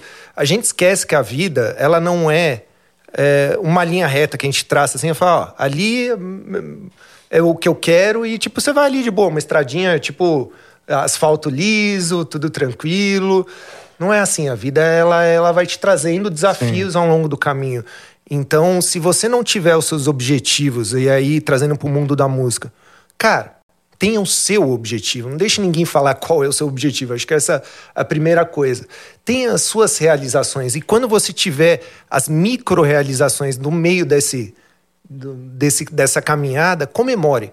Comemore com quem você gosta, com quem torceu com você, com quem lutou com você, seja uma banda, seja um, uma, a sua família, quem quer que seja, mas comemore com eles. Às vezes a gente vive a vida, é, toma tanta porrada e quando tem uma, uma alegria, uma vitória, a gente deixa passar, você fala, ah, beleza, vou ter outra. E às vezes esse espaçamento de tempo da próxima alegria pode demorar tanto e você vai ter tanta coisa no meio do caminho. o tempo vai te dizendo isso. Eu Aí, só fazendo um, um adendo paralelo aqui, uh, eu, há três anos, tive um desafio de vida de lutar contra uma doença que é bem complicada. Não é legal ficar falando muito de doença, mas é, eu fui diagnosticado com câncer há três anos atrás e eu tinha um prognóstico de vida de três, seis meses, assim. Então, é, é uma coisa que eu não aceitava. Eu olhava para aquilo assim, muita gente que você conversa que passa pela doença tem uma parte de negação, né? Putz, por que você fica na parte de lamentação? Por que comigo e tal? E eu escolhi um caminho do tipo, não. Tipo, isso vai ser bom para mim, porque vai fazer com que eu tenha novos desafios e me conecte com coisas que eu estava muito desconectadas. Olhando friamente, eu tinha virado um executivo maluco que trabalhava 13, 14 horas por dia, não via meu filho de um e outro de três anos chegava para sair, eu saía, eles já estavam dormindo, chegava, eles estavam dormindo. Então minha vida tinha virado você ter dois dias ali de final de semana com eles e, e isso. E eu percebi que eu estava muito desconectado do meu do meu caminho, das minhas das coisas. Eu, tava, eu tinha deixado de comemorar as micro vitórias da vida, as coisas boas. Eu comecei a ter um entendimento que felicidade é muito mais amplo do que só algum fator financeiro. Então foi eu, eu brinco, eu até falei esses dias com o, o Thiago Bianchi, que passou por algo parecido, ele me falou exatamente isso. Ele falou: não foi bom para você ter passado por isso? É um negócio meio maluco. Você fala assim: foi bom você ter, ter tido a doença? Não, não é. Falar que é a maior treta que algum, alguém pode passar na vida. Mas ela fez com que eu me conectasse a Deus, a, a, a minha espiritualidade, as coisas que realmente eu acredito, aos meus valores, me conectar com a minha família, com os meus amigos. É, eu me recordo é, logo no começo, você me mandou uma mensagem. A gente não é, é, é assim, todo mundo deve pensar que o Stay Heavy, eu, eu, tenho contato com um monte de músico, mas a gente não fica se falando todo dia, porque tem a vida, todo mundo tem sua vida de estrada, é. enfim. E você mandou uma mensagem me emocionou muito, porque eu falei, pô, tipo, Rafa tava lá tocando não sei onde, mandou uma mensagem, vários outros músicos, enfim, muitos amigos tal, que é o carinho, né? Então você começa a entender o quanto você sei lá, você fez as coisas certas na vida, né? De, é, com as pessoas, de ter tratado bem, deixado as portas abertas, de. Enfim, porque em algum momento esse carinho voltou. Em forma de amor, do tipo, olha, estamos aqui com você, seja por meio de uma palavra ou de alguma ação. Enfim, eu lembro que um amigo meu, eu tive que parar de beber durante. Enfim, ele mandou um, um, um kit de água. Eu achei tão sensível aquilo. Eu falei, cara, nunca pensaria nisso. Eu não teria essa sensibilidade. Nossa, é então, eu comecei a ter uma Legal. crença no ser humano que eu tinha perdido. Eu olhava lá, você entra na TV, é só desgraça, né? Jornal, não sei o que, e você fala, Sim. pô, o ser humano virou isso, né? E não, é o contrário, o ser humano é legal, cara, as pessoas são boas. É, não, é, não vamos deixar esse meio ambiente caótico que, às vezes, quando você está numa grande metrópole e tal, tipo, faz você ficar meio tipo 380 toda hora, assim, um negócio meio maluco. É, mas as pessoas são boas. Tipo, o cara perder entre aspas, o tempo dele que é tão valioso para mandar uma mensagem é tão importante que aquilo você não sabe como aquilo dá força. em vários momentos, esses dias, uh, uh, vou fazer uma confidência aqui, o Theo, que é o vocalista da About Crash, eu tive que ficar no hospital uns dias e, e coincidiu de enfim, a família toda tá toda atribulada, a Cintia com as crianças e tal, e tinha que ficar, tipo, quatro horas alguém comigo. E aí a Cintia falou, quem que você quer que fique aqui, né? Tipo, eu falei, ah, o Theo. foi ver se ele pode. Aí ele foi lá e a gente ficou a tarde inteira batendo papo tal. Uh, que legal, e ele tinha E ele fez um negócio que me surpreendeu, assim, né? E agradecer ele, que é meu irmãozinho da vida. Ele tinha ido num lugar, enfim, mais espiritualizado e, e pedir por mim. Olha aí, só. Eu fiquei pensando assim, eu falei, cara, é, por que ele fez isso, né? Do tipo assim, ele gosta de mim, né? Então a pessoa foi lá, pegou o tempo dele, que é super complexo, né? Tipo, ele tem, tem uma agenda super complicada. Parou o dia dele, foi lá fazer isso e aí ele trouxe, enfim.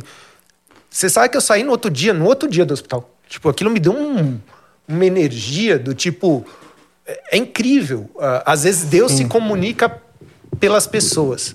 Ele te manda mensagem às vezes fica esperando. Vai aparecer um anjo, sei lá, iluminado na nossa frente vai falar alguma coisa. Não, o anjo. Microfone. O, o, o anjo pode estar tá numa pessoa que está te trazendo uma mensagem, seja um, um conforto, às vezes ele está te mostrando um caminho, ou um alento, ou qualquer coisa nesse sentido. Então eu acho que a gente precisa ficar mais atento a essas mensagens que a gente tem. E a segunda coisa de todo esse, tudo isso que eu disse é você agradecer e, e querer viver. Eu quero viver. O querer viver te traz Puta, isso é aí que você liga a Barbie mesmo. tipo, você vê que coisas tão pequenas não tem importância zero. Você vê lá o cara, ah, o cara parou na frente do meu carro e vira. Putz, os caras se mata, tira. Tá? Você fala, cara, porra, velho. Ô, por favor, você pode tirar o carro da frente? Tirou. É que nem aquele meme. É um isso é cara é que só faz, só faz isso na, na, na, na internet. Sabe? que ele pega e tem umas situações que as pessoas fazem querer complicar. É, é muito bom aqui. E a gente tem muito de ser humano, né? Ah, vamos complicar tal. E não é assim, cara. A vida é muito mais fácil. É legal viver. É, eu sempre trago essa mensagem aí para qualquer quem estiver escutando a gente aí, tiver qualquer situação é, mais desafiadora na vida. Cara, é legal viver. Nunca desacredite disso. Tipo, busque isso sempre. Deus, obviamente, é a espiritualidade de cada um. A minha é essa, eu acredito em Deus. É, busque Deus. Ou busque essa energia que você acha que é, é, faz você estar tá vivo. Ela não vai te decepcionar. Você pode ter certeza absoluta. Ah, que legal, bicho, esse depoimento, mano. E a gente falando de sucesso, né? Eu acho que a profundidade. eu sempre vi você um cara de profundidade, né? Porque só é, é, só essa, essa, essa maneira com que você sempre tratou todo mundo, que exige uma empatia com tantas personalidades né, diferentes, expressões diferentes. Já vi isso com profundidade. E eu, não, e eu falei para você isso, que até naquela mensagem, assim, a gente não. Uma, uma, um espírito grande, né? Não, não, não, não, não é enviado, sabe, tarefas simples. É para um espírito grandioso. Não é. Infelizmente, eu penso às vezes, porque realmente é, é uma maneira boa de, de falar, ok, obrigado, lá vamos nós, né? É, é então vamos. Mas. É, e envaidece até, porque fala, então é um. Beleza, então vou, vou acreditar que eu mereço, né? que você me deu de presente, valeu. Mas difícil pra caralho, mas a verdade é que realmente as dificuldades, os desafios são grandes. A, a, vida, Rafa, não, ela não é fácil. Exato. Se você olhar friamente, desde a, uh, quando a gente era homem da, das pedras, né? Era muito louco você parar pra pensar, porque você saía da caverna para caçar alguma coisa para comer, para voltar correndo para dentro da caverna, senão Sim. você era a caça do dia, né? Então não era uma coisa tipo, ah, beleza, vou sair aqui, vou ficar na pedra, tomar um solzinho, pegar uma frutinha ali. Sempre foi muito desafiador. Mas o homem, o ser humano, é... ele sempre lutou contra a maré, de certa maneira. Ele sempre buscou mais.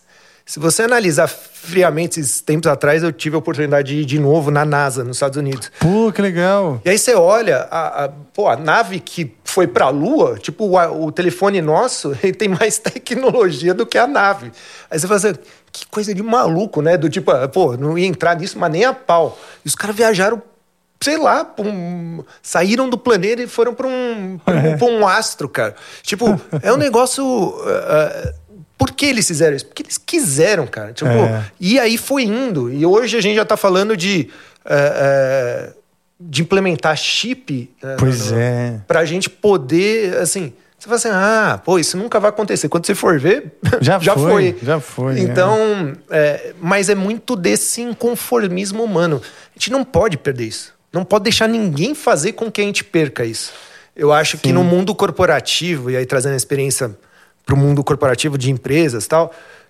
Quando você tem aquele chefe tal que fica tipo, ah, que tipo, sempre te traz para baixo tal, você em algum momento tem que olhar para isso e falar assim, cara, eu, minha carreira, eu, eu não dependo é, de alguém para fazer o eu acontecer. Você tem que acreditar em você. Não pode deixar ninguém te desmerecer a ponto de você achar, puta, realmente eu sou incompetente.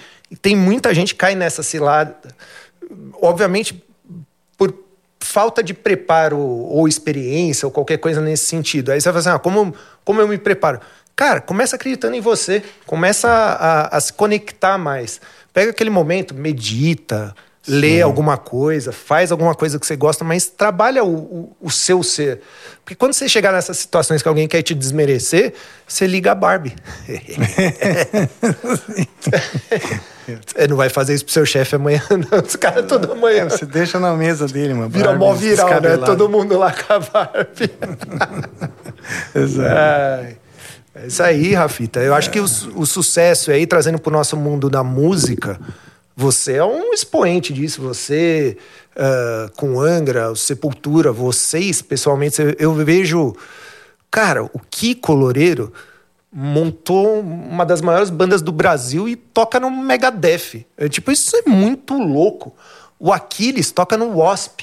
É. É, o Wasp, nos anos 80, era uma banda gigantesca. Aí você fala assim, um brasileiro tá lá. Para pra pensar o quanto de preconceito, de barreira que esses caras tiveram que quebrar e acreditar neles, no talento deles e para perseverar, tipo, construir algo que fosse incrível para esses, talvez, coisas maiores olharem para eles e falar, porra, tipo, quando a gente, eu vejo o André Matos foi cotado para ir para Iron Maiden. Eu falei, porra, lógico, o cara era um gênio, cara.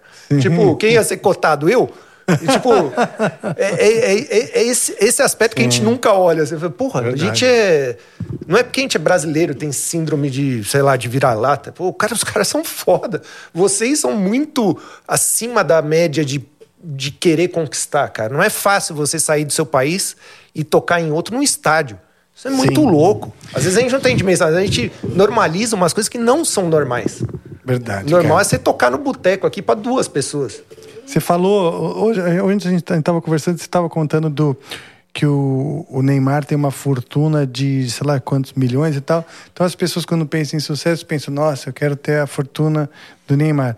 E nem para para pensar, não quero ter a realização profissional do mesmo nível dele, ou seja, Exatamente. ser uma referência na minha área como ele é, né?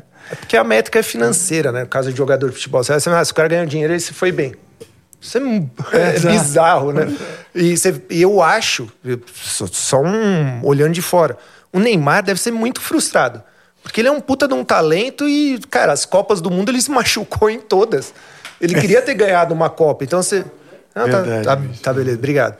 Então, do tipo assim, será que ele não trocaria o dinheiro, que teoricamente é o sucesso, por algo que ele, que ele gosta, que é jogar bola? Não sei. Tipo, é muito de cada um, não sei uh, a interpretação dele, mas olhando de fora você fala assim, porra, será que ele foi tão bem sucedido? Você vê, eu vejo discussões dentro do esporte, assim, é, os, os, caras falam, ah, os maiores jogadores brasileiros, o cara não aparece na lista, assim, eu fico pensando. É mesmo, que, não aparece. É, aí você fala assim, que loucura, ah, porque ele não ganhou uma Copa, porque ele não sei o quê. Olha. Então, assim, imagina ele ouvindo. A gente nunca se coloca no sapato do outro, né? Você fala assim, ele ouvindo, ele fala, porra, cara, será que, que o Neymar fala, pô, eu sou um merda? tipo, que loucura, não, ele, ele tem, acho que uma autoestima muito bem resolvida, graças a Deus. Mas eu também sou e sou fã dele. Mas eu acredito que na perspectiva do cara de sucesso, no caso o Neymar, é outra, né? Porque tem um ponto que a grana mais menos tipo, já não faz diferença. Não faz diferença nenhuma. Ele passou uma barreira que ele não tem que se preocupar com dinheiro. É complicado, a gente vive num país é, a gente que, graças a Deus, teve a oportunidade de olhar outras coisas no mundo, e aí, se eu for dar um conselho para quem, qualquer pessoa, eu sempre falo isso: tente viajar. Nem que seja ah, para outra cidade, para outra coisa. Veja sim. que o mundo não é a bolha que você vive, porque ele vai te trazer outras realidades. Então, quando você sim. vai para outros países, ver, vivenciar outras coisas, você entende quando você critica o país, não é tipo, ah, aquele cara brasileiro critica por. Ah, não, cara, tipo, eu vivi até em outros países que de terceiro mundo também, trabalhando fora, viajei para muito lugar na vida. E eu olho assim, você fala assim, o Brasil é um país que tem muitas carências, né? Então é muito complicado quando você fala assim, ah, sua métrica não é dinheiro, porque às vezes o dinheiro é o que vai fazer a pessoa ter acesso à saúde, comida, moradia tal. Então tem um a gente tem um dilema aqui muito maior, se for ver. Uh, e só que a gente infelizmente no país a gente sempre metrificou o sucesso de tudo em baseado em dinheiro pelo fato Sim. de a gente viver nesse caos é complicado se, se tirar isso você tira com Obrigado. na minha visão com a educação essa é a única solução. Você tem que educar, uh, municiar as pessoas de valores. de valores, de educação, dar acesso a pessoas que não têm acesso a, coisa. Até educação. A educação é o único jeito de você conseguir melhorar a sua vida. Sim. Senão, ou é ser malandro ou, ou sei lá. Ou ser corrompido. Corrompido. Corrompido não... pela busca da, da, do sucesso, como o sucesso sendo algo de acúmulo material, cara. É, e aí a gente transforma o país numa coisa de assim, então tá, então me dá isso aqui, quero isso, quero é, aquilo. É, quem tem dá... mais é o. Então eu começo a cobiçar coisas, é. né? E começar a cobiçar coisas. E os troféus são todos materiais, troféus. Não, não, eu acho que a gente tem, quando você educa para uh, coisas que têm valores e que não se dá preço, e as pessoas buscam isso, sabe? Mais do que o que tem preço, né? Aí a gente começa a mudar. E é demorado, é na educação mesmo. Vou até contar um negócio, cara. Recentemente, é, eu li um artigo, cara, que foi o seguinte: um cara escreveu assim. É, o Angra realmente deveria ter acabado. Porque o Angra hoje vive do passado, o Angra hoje é, nunca vai ter o sucesso que teve, esse é momento dessa época de glória e tal, fica chutando cachorro morto e blá blá blá. E aí eu fiquei uh, um pouco abismado com aquilo, porque eu pensei o seguinte, preocupado mesmo, mas no plano da educação eu fiquei preocupado. Porque eu falei assim, o cara não gostar de ah, não gostei, tipo assim, que o Regis fala, né? Beleza, tudo bem. Agora o cara dizer o seguinte, é, que na opinião dele, não, ele tinha, o Angra tinha que parar, porque na visão dele não tem a relevância que já teve no passado. Fiquei pensando, então esse cara está ensinando as pessoas que que o, o, o, sucesso ele tem uma cara e que a única razão para você continuar uma banda é o sucesso do jeito que ele vê. a simples vontade de continuar a banda não é, não é suficiente. É chutar cachorro morto simplesmente que eu quero tocar, porque eu gosto, porque é minha vida. E se for a minha saúde mental, de uma pessoa que seja. Outra coisa, e as bandas que estão aí todas ralando e mantendo aquela. Uh, nadando contra a corrente para manter sua motivação. E essas bandas então? Porque se, se a única coisa que a gente tem que buscar é um momento de relevância numa época X também, e aí se você não tem isso, é melhor parar. Fiquei pensando, cara, fiquei preocupado mesmo. Preocupado, assim, porque tem pessoas que comentam: é, realmente, eu não gosto mais, então tinha que parar. Então pronto, então eu vou numa padaria, eu não gosto mais do pão deles, eu acho que os caras têm que fechar. Ou então os caras mudam a receita, eu falo: oh, mudaram a receita, fechem esta droga. Vai para outra você, me deixa continuar com a minha padaria, sabe assim? É, aí, Rafa, eu acho que entra um ponto que é o lance da inveja. É muito complicado uma pessoa que, ou alguém que nunca construiu nada, querer desconstruir alguém que construiu. É, é, e é frequente. E isso é frequente. E no Brasil, no Brasil, acho que a, a internet eu acho ótima. Eu sou, assim, eu sou fã número um. Trabalhei durante muito tempo com mobile, com muita coisa que são as novas tecnologias. E ela deu uh, voz. Quando eu falo assim, ah, deu voz para muito, não. Deu voz para todo mundo. Escuta as, quem quer. Qualquer pessoa. Então vou lá e falo mal do Angra. Quem está escutando que eu estou falando mal do Angra quer escutar aquilo. Ou vai entrar lá para ou tá me escutando, tá me escutando porque concorda comigo ou porque vai querer brigar comigo, não sei o que, mas está escutando. A partir do momento que a gente é mais seletivo nas nossas escutas, Sim. você começa a ver que a vida melhora muito. Sim. Você não precisa ficar perdendo tempo ouvindo uma pessoa que tá te agredindo. Claro. Eu prefiro muito mais perder meu tempo vendo uma pessoa que está construindo ou que quer que eu faça música, enfim. Ainda mais com Eu agora vamos me categorizar como meio música, né? Por causa do, do About Crash, mas é, é, eu olho assim. O que motiva a gente criar música ou fazer qualquer coisa? É divertir as pessoas. Se tiver duas, três, quatro, cinco, claro. se divertir em duzentas não se divertir, ah, beleza, vou estar fazendo para cinco que querem se divertir ou que acham aquilo ou querem ajudar a construir.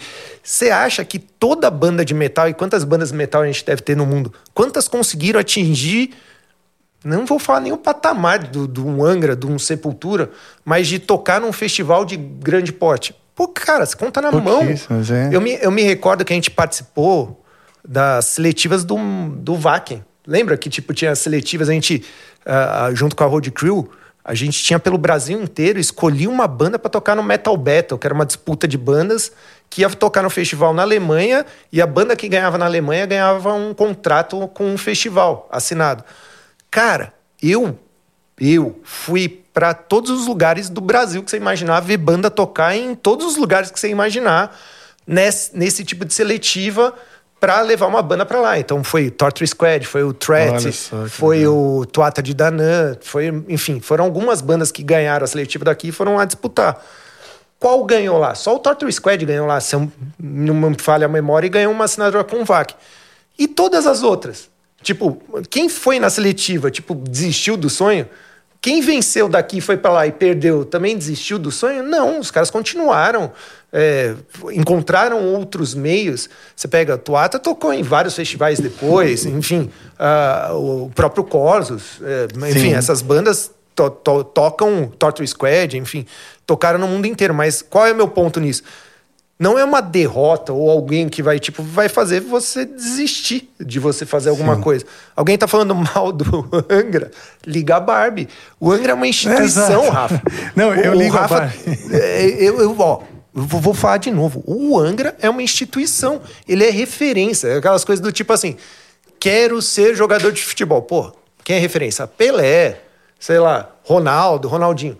Quero ter uma banda de metal no Brasil. Sepultura, Angra. Sim. Uh, Corsos, sei lá. Não, então, eu tenho plena, eu tenho plena conhecimento disso, né? Eu sei que o Angra é uma referência. Uh, a gente, pô, nossa última turnê foi uma das mais. A turnê Sold do out, né? bombom. É, então a gente vai agora fazer cinco, cinco shows na Europa, sendo três festivais dos maiores do mundo.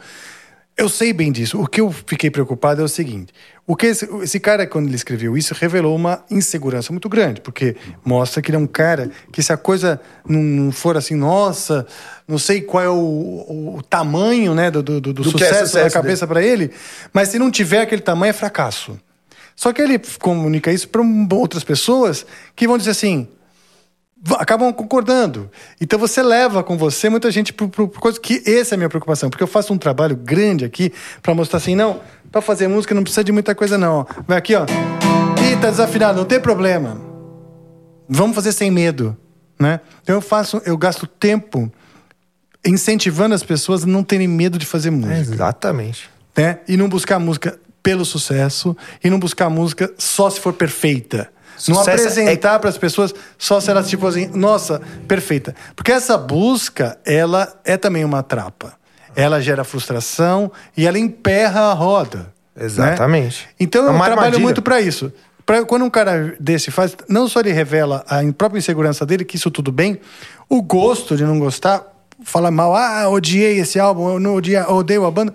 Isso tudo bem, é mesmo. Eu tenho amigos que são grandes amigos que não gostam de Angra. Não precisa ser gostar de Angra para estar tá na minha seleção de, de afetos, mesmo. Sabe assim? Uh, então, não é, não é esse o ponto. O ponto é pela parte da educação que a gente estava falando, de, de, de, de, proferir, de proferir valores.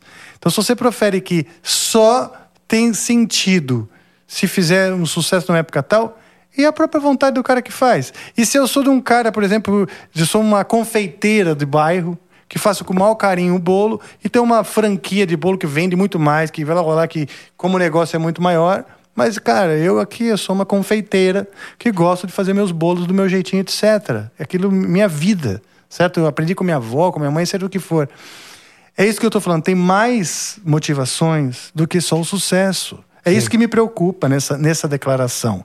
É, me preocupa espalhar isso, essa, essa insegurança que ele tem e a frustração dele que você tem, que ele tem, que você disse, que talvez seja até uma inveja, ele propagar aquilo como uma verdade ou como um valor. É um valor negativo sendo propagado. Mas ele é entendeu? é visto dessa maneira, Rafa. Eu acho que aí.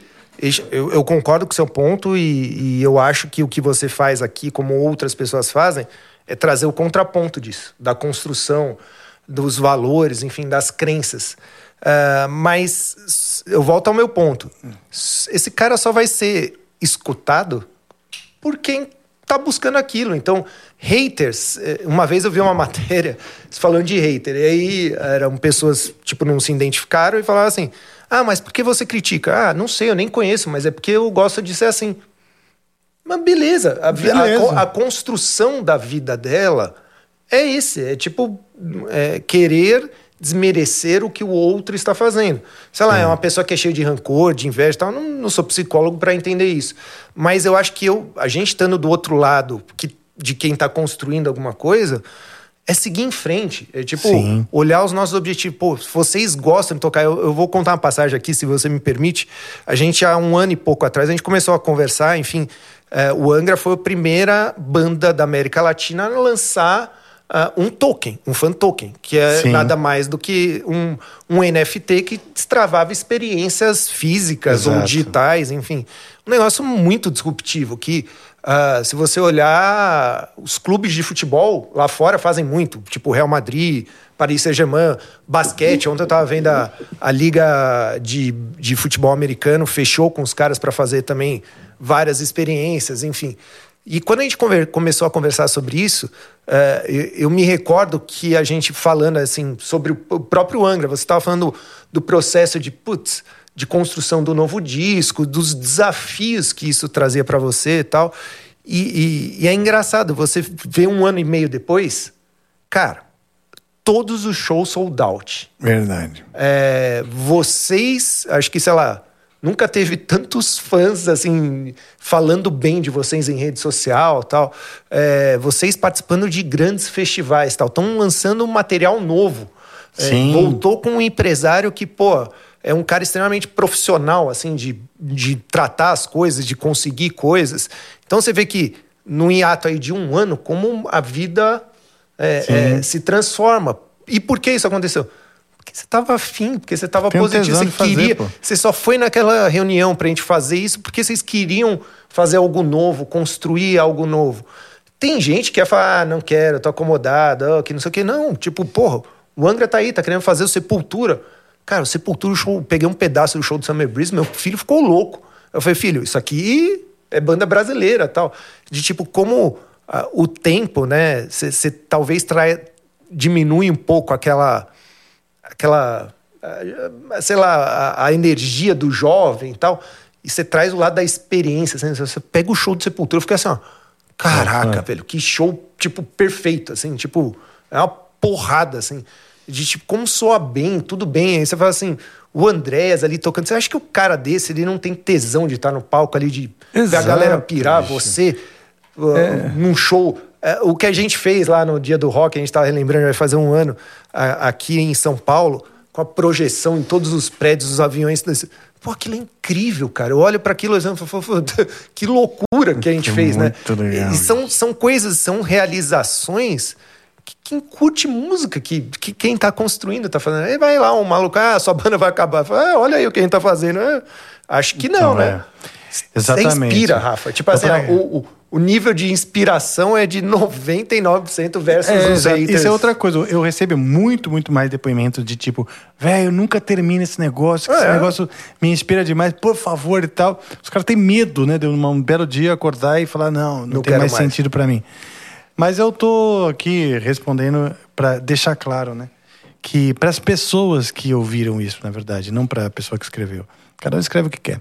Mas para as pessoas que, que, que leram, e pensaram até em concordar, eu sugiro o seguinte: cara, faz sentido para mim, então eu vou continuar fazendo. E pode ser qualquer coisa, entendeu? Sim. É, e é isso que é o grande termômetro que a gente estava falando do sucesso. Isso é uma inspiração. Eu me sinto um cara de sucesso. Claro. Por estar até hoje pagando as minhas contas com algo que é completamente contra a corrente. Entendeu? O cara que vende cachorro quente na frente da, da escola, na frente do meu prédio, tem uma escola. O cara que vende cachorro quente lá, ele tá muito mais uh, é, seguindo, surfando uma tendência do que eu. Porque, porra, todo dia, toda hora, sai uma pancada de criança com fome. E ele, pá, pá, pá, pá, pá cachorro quente pra caralho. Né? Eu acho possível que o negócio dele, em porcentagem e talvez até em quantidade, seja mais lucrativo do que o meu. Porque o meu tem que reinvestir toda hora e tal, é caro. Fazer um show, viajar pra Europa. Sim. É, então, são, são voos, né, que para dar errado tem muita margem de risco e tal. Mas, cara, eu sigo, cara, fazendo isso aqui, entendeu? Isso é igual eu. Tipo, esses dias eu tava com uns amigos, o Anderson até que falou isso pra mim. Falou, nossa, Vini, você faz tanta coisa, né? Até pelo momento de vida que eu tô passando e tal. Aí eu falei pra ele, falei, isso que me alimenta, né? Tipo, eu tenho. Uh, hoje eu sou executivo de um banco, mas uh, eu sou advisor de quatro startups de diferentes segmentos. Tem a DAX, que desenvolve negócios em blockchain. Eu tenho uma de pet shop autônomo, que é a Pet Go, que, enfim, a gente está implementando aí várias lojas. Já tá, tem a primeira em São Carlos, tem a primeira em São Paulo, que está tá colocando no ar, mas é um pet shop de conveniência onde você não tem funcionário, você entra com o app, vai, compra o que quer, fecha e vai embora. Uh, eu tenho, montei uma tiqueteira. Olha. Tinha um inconformismo com ultimamente, mas isso veio por conta dos meus filhos. Como consumidor, eu ia lá, tava na frente do negócio para entrar de um brinquedo. Aí a mulher, ah, então, você tem que comprar um ingresso numa plataforma X e tem 20% de taxa de conveniência. Eu, ah, mas eu tô aqui na sua frente, eu só quero pagar tal. Ah, não, é assim que entra. Aí você ia lá, tinha que baixar o app, ah, jornada toda torta, tal. Eu ainda pagava 20% a mais para fazer isso. Eu falei, não, vou montar um negócio desse. Montamos uma tiqueteira 3.0, um monte de gente top envolvida de CEO de outras empresas tal, com investidor tal. E aí o que eu te falo, pode dar certo ou pode dar errado? Todos esses negócios que eu tô falando para você, alguns vão. E aí o quarto, só para fechar, que eu até gravei semana passada, que é o Futurizes, que é como se fosse um, um, Ele, na realidade, é um grande hub de conteúdo. Começou como um videocast, podcast, também com gente muito influente do mercado é, corporativo, mas aí para a gente falar sobre o futuro, sobre tendências do futuro, tal, de um jeito fácil. Fazendo um paralelo, foi mais ou menos o que aconteceu com o Infomoney, que é um site especializado em economia. Quando a bolsa teve essa virada, lançaram o Infomoney e falaram, pô, quem que vai entrar num site que fala de negócio e economia? Pô, o site bombou e foi vendido por alguns milhões por, por um grande grupo de é, é financeiro. A gente é a mesma coisa, a gente começou a perceber que a gente buscava informações sobre o futuro, tipo, de maneira diversa. Você de um jeito. Falei, pô, por que não centralizar isso? Trazer isso de um jeito que todo mundo entenda, é, trazer um recorte educacional, onde as pessoas possam fazer cursos tal. Então a gente fez parceria aí com uma, uh, uma universidade muito grande de fora que vai fazer os cursos tal. Então, é mais uma iniciativa. Pode dar certo? Eu acredito piamente que vai dar certo, porque eu, como empreendedor, tenho que acreditar. O que, que eu estou fazendo? Estou investindo meu dinheiro, meu recurso de outras coisas nessas empresas. É, você aporta conhecimento, experiência tal, mas você aporta dinheiro. Poderia ficar na minha casa quieto e tá lá. Tipo, me vitimizar porque eu tô doente e ficar lá recebendo o auxílio do governo.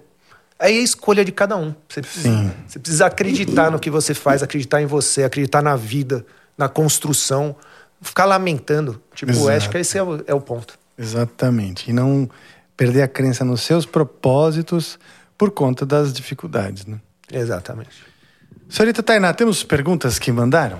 Temos algumas, muitas perguntas. Muitas? Algumas, algumas. Já falamos muito aqui, não, Rafa? Tipo... É. Hoje eu vou fazer mais um ainda daqui a pouco, então só ver o horário. ah, não, mas maravilha, corre aí. Vamos Ó, a primeira pergunta que a gente tem aqui é do arroba Fabiano Leite, com dois L's. Qual foi o primeiro show internacional que você cobriu que mudou tudo que você pensava sobre a evolução do rock? Olha. Essa é profunda. Pergunta profunda.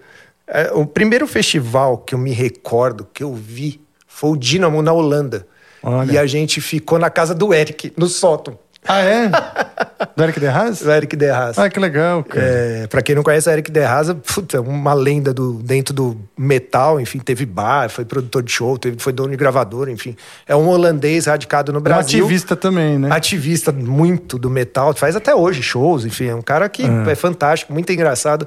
A gente ficou na casa dele, isso faz, sei lá, 25 anos, no sótão dos pais dele. A gente chegou lá, eu lembro que tinha um. E ele tava? Tava. E aí, ah, vamos ficar aqui, meus pais querem receber você e tal, vocês. Aí a gente foi ficar e era em Amsterdã. Eu lembro que tinha um cachorro. Eu não sei porque eu lembro disso. A gente foi subir com as malas, ver um tipo um dog alemão, a gente saiu correndo. Eu falei, eu não durmo nesse lugar aí, não. O cachorro babando. Bravo? Bravo. E aí a gente foi assistir o Dínamo, que era na época um, um festival referência no mundo de metal. E lá foi a primeira vez, pra você ver, não é que mudou, mas que foi muito legal uma passagem. É, foi a primeira vez que eu vi Slipknot tocar. Olha só. E eles estavam começando. E eu lembro que o merchan do Slipknot era, eles usavam um macacão todo branco. Sim. E logo no comecinho, assim. E, e- e ninguém comprava aquilo. Tipo, eu falei, cara, isso deve ser uma memorabilia, deve custar, sei lá, um milhão de reais se eu tivesse comprado. E Hum. Ah, hoje em dia, né? Tipo, ninguém tava nem aí. Os caras compraram a camisa e falaram, ah, vou comprar dessa banda aí, tava abrindo e tal. Mas era o quê? O macacão tava pra vender? É, um macacão. Uau, cara. E, é- e, e, e, e a banda me chamou muita atenção, porque imagina, cara, oito caras entraram no palco, uns caras batucando e tal, e tipo, é, depois virou o que virou. Então, é, foi muito legal. Foi uma cobertura que a gente fez na época meio para Road Crew, mas ali é engraçado, virou um marco, acho que pro metal no Brasil, e as pessoas vão entender isso agora, porque começou as coberturas internacionais das revistas, e depois veio Stay Heavy e outras pessoas mostrando o que, que era um Wacken, o que, que era um Hellfest, o que, que era um. Porque é- era muito louco. Tipo, o Angra vai tocar lá no, sei lá, no Hellfest. Nem tinha nem ideia do que é um Hellfest. Tipo, o cara achava que era um, sei lá, um festivalzinho. Cara, é um tipo um Rock in Rio, velho. E, e, e quando a gente começou a cobrir esse tipo de coisa, filmar, mostrar para as pessoas, cara, nossa, o Vaken é isso. Aí começou uma onda de gente querendo ir para lá.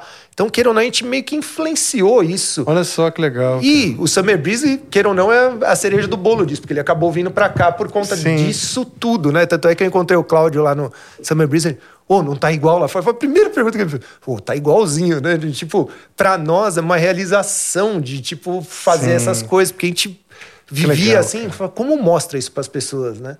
Que legal. Enfim. É, a próxima pergunta é da Cíntia Diniz. Ah. Patroa, não vale. 01. Você esqueceu de lavar louça. É, qual show você gostaria de ver esse ano? Uh! Aí, ó. Você perdeu Do o Angra? Testament, né? Perdi Você o perdeu o Testament. Pô, eu queria ver o In Flames. Eu sempre vou falar o In Flames. Pô, legal, bicho.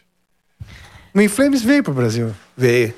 No dia que meu, meu filho nasceu, dois dias depois teve show, eu fui. Olha só. E aí a gente, eu levei uns amigos que eram muito fãs. E aí tava com o Gerard e a, a- o Gerard da Nuclear Blast. E o Inflames é da gravadora. Ele falou: ah, vamos lá no hotel falar com os caras. Eu falei, nossa, mas assim, vai me matar. Tava lá na. Aí eu fui, depois ainda fomos no manifesto com os caras. Por isso que eu falo, tem coisas que eu sou. Algum momento você se coloca na posição de fã. Eu nunca fui aquele. Nunca tive ídolo. Isso é um negócio meu. Meu ídolo é que eu sou São Paulino Master, assim, é o Rogério Ceni.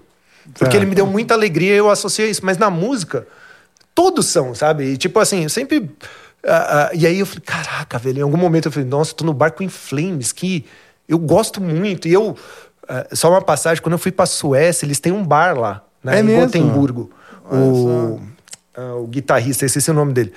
E ele me convidou pra ir no bar. E aí eu fui lá, fiz uma matéria na época do STS, os caras me trataram igual o rei, assim, tipo. Eu falei, nossa, que zerei a vida, né, cara? Os caras são muito legais. Que legal, Enfim, mas eu queria ver em Flames. Show. É, a próxima mensagem é, do, é da Uma Malvina. Quando é Hum. o próximo show do About to Crash? 5 do 8, 5 de agosto, no manifesto. Fiquem ligados aí, sigam About Crash Band no Instagram. E escutem, né? Procure aí About to Crash, né? About 2 Crash no YouTube, no Spotify, tem em todas as plataformas. Espero que vocês gostem do som, é feito pra vocês. Assim. A próxima mensagem é do arroba telvieira666. É, pede pra ele contar a história do clipe que ele toma um tapa na cara. É, pra você ver, né? O, o, o Rafa falou que eu sou um ativista do metal, né? Eu já fiz de tudo dentro do metal, até dirigi clipe de banda. Sim. E uma vez eu fiz um clipe do, do Hard Rocket e a gente, putz, como toda banda, né? Precisava juntar dinheiro para montar. E aí eu consegui uma casa que fica lá naquele velhão, lá na Serra da Cantareira. Tem um, Sim, sim. a gente conseguiu alugar aquele lugar. Fizemos um, o- um- Teve uma Copa do Mundo É. que a gente fez o tema da Copa do Mundo lá do. Da- é, tem- não, não é. É um, é um copo. É um, é um tema que era da Globo. Toda a Copa do Mundo tocava. No- O Angra fez, tá? Vamos juntos todo pra frente Brasil, pra frente Brasil. Salve seleção. Versão heavy metal. E a gente fez, filmou lá no verão. Lá no Velhão. É um lugar muito legal, quem for de São Paulo, fica na Zona Norte, é, perto do Horto ali. E aí a gente alugou, conseguiu alugar a casa e a gente não tinha grana. E eu era muito amiga da Valéria Zopelo, que era a namorada do Dinho do Mamonas Assassinas.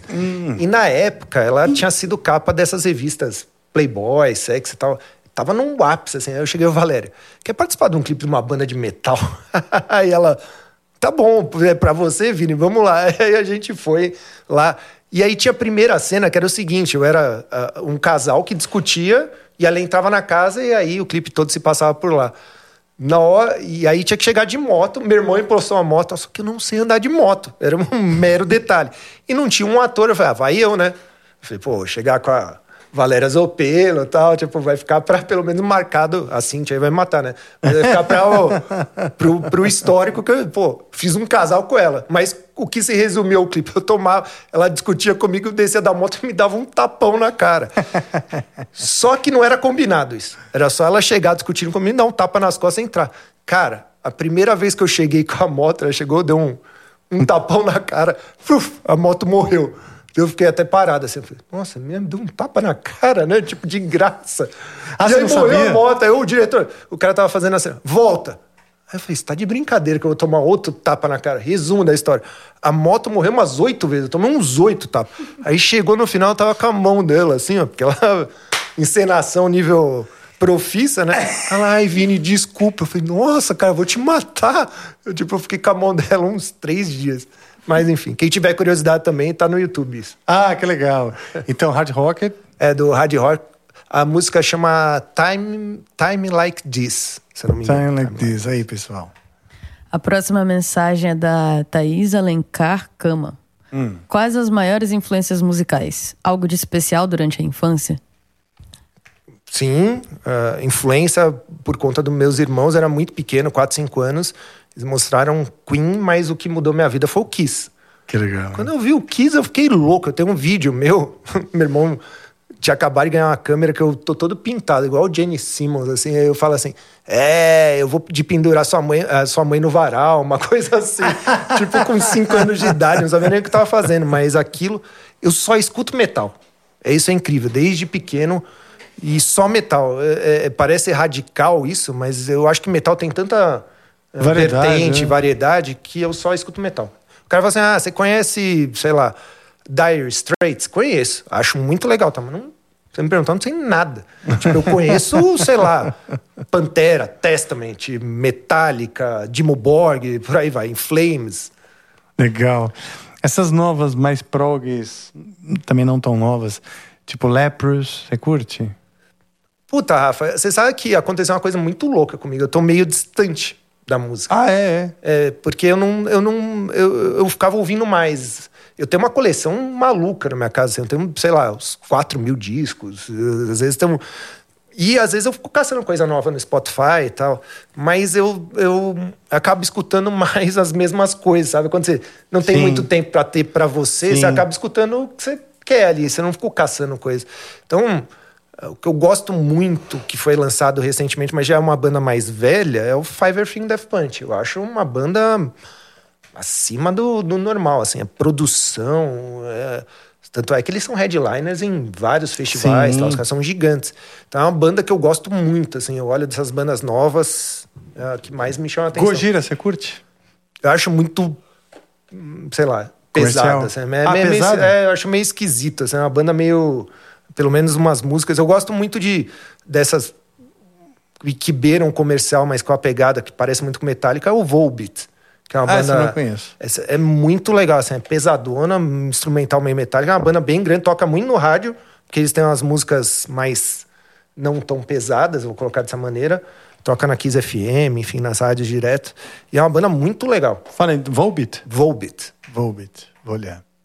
A próxima mensagem é do arroba Metal React. Conta pra gente sobre como era a organização do Stay Heavy Metal Stars. Somos Ah, o fãs. Meta Stars. Ah, o Metal Stars, ok. Cara, o Stay Heavy Metal Stars, pra quem não sabe, era uma grande festa que a gente fazia todo ano.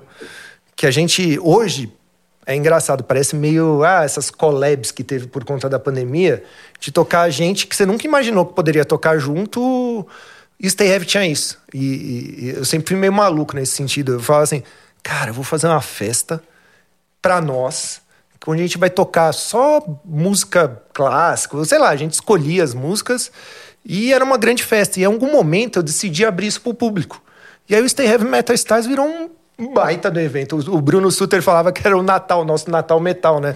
que era onde você encontrava todo mundo, literalmente, ficava batendo papo, enfim, conversando, bebia e tal, e tocava. Quantas edições teve do Metal Stars? Ux, acho que umas. Não teve no Blackmore? teve no Blackmore, teve no Manifesto. Teve uma no Manifesto, que acho que não sei se você vai se recordar, que eu lembro que eu cheguei pro Meta Stars e era o ápice do Steve. Eu não lembro, acho que era 2008 ou 2009, assim. E aí eu comecei a chegar no manifesto, a fila tava dando volta no, no quarteirão anterior. Então você vinha assim no manifesto, tinha dois quarteirões. Aí eu olhei assim, falei, nossa, puta, ferrou, né? Vai ter o show e, tipo, tá acontecendo alguma coisa. Eu fui entrando assim, eu tinha um mar de gente. Falei, isso aqui era pro Meta Stars e já tava sold out os ingressos. Eu falei, cara, o que que tá rolando? Esse Meta Stars, segundo o manifesto, foi o maior show que teve lá. Porque entrava Olha. gente e saía, entrava gente e saía. Foi o show que a banda de abertura foi aquela. ah, ai, aquela, aquela que faz solfejo metal, que os caras fazem com a boca. Ah, É, é. gringa? Não. É, ai, De nossa, fora? Na cabeça, é de fora, a banda Então, alemã. é, sim, sim, eu lembro. Eu tava Ele- nesse. eles, eles tocaram aqui Ah. e tal. E aí, sei lá, um mês depois eu fui pra Alemanha, os caras tocando Wacken gigantesco. Eu falei, É. cara, os caras tocaram na minha festa. E nessa festa aconteceu um negócio muito louco. Esqueci o eu nome tava também. olhando assim, no, apresentando, porque eu apresentava as jams e tal. Eu olho, começa a entrar os caras do Scorpions. Aí eu, não é possível. Tipo assim, o Scorpions foi assistir as bandas. Eu lembro que o James Kotak, que era o batera na época, viu o Amilcar tocando do Tortoise. Falou, Nossa, baterista é insano tal. Depois eles fizeram contato tal. Eu isso era o legal do Metal Stars, porque todo mundo se encontrava tal. Aí tem um vídeo que foi feito pelo Show Livre, na época, que foi cobrir. Muita gente já cobriu o evento. O evento virou uma, sei lá, descolou, né? É, que o André fala assim... O legal do Meta Stars é que a gente encontra amigos e inimigos. e aí eu achei sensacional aquilo, porque era um lugar onde você encontrava todo mundo Verdade, mesmo. é. E era muito louco. Às vezes você tocava com o cara que você não gostava muito no palco e rolava uns negócios muito loucos. Só pra terminar, pra não alongar, procura aí Meta Stars, tem uma música que ó, a- chama More, que o Xamã na época tinha gravado, que era a cover do A Sister do Mercy. Sister of Mercy. E aí, eu cheguei pro André, e tava bombadaça na época, tocava na novela, sei lá. Na... Eu cheguei, ô André, vamos fazer um negócio muito louco? Eu falei, toca a bateria nessa Olha. música. Aí ele falou, beleza, eu topo. E aí eu chamei o Roger, que era o, o vocalista do Got Love, que tem a voz igualzinha do Sisters of Mercy, eles fizeram a versão... Tipo, Mais com o Murilo do genocídio. Tipo, uma formação muito inusitada tocando Sisters of Mercy com o André tocando bateria. Então, o Meta Stars, além de ser um- uma grande celebração nossa, acontecia muita coisa inusitada. Sim. E era muito divertido. Não sei, você participou. Pra Algumas mim era- vezes. Você participou, tocou uma vez com. Você tinha lançado o seu projeto pessoal, Rafael, Ah, o Bittencourt Project. e abriu o show, né? Tipo, você fez a Ah, apresentação. isso mesmo, é, Foi muito nossa, legal. que legal. Eu lembro que foi a primeira vez que eu vi o. o foi, foi nesse show? O, o Batera do Angra hoje, o, esqueci o nome O do Bruno desculpa, Valverde. O Bruno. Ele tocava com você, não tocava? Não, né? esse foi o. Tocava com o Kiko. Ah, com o Kiko, é verdade. Tocava Que uma vez o Kiko também tocou e foi a primeira vez que eu vi o Bruno.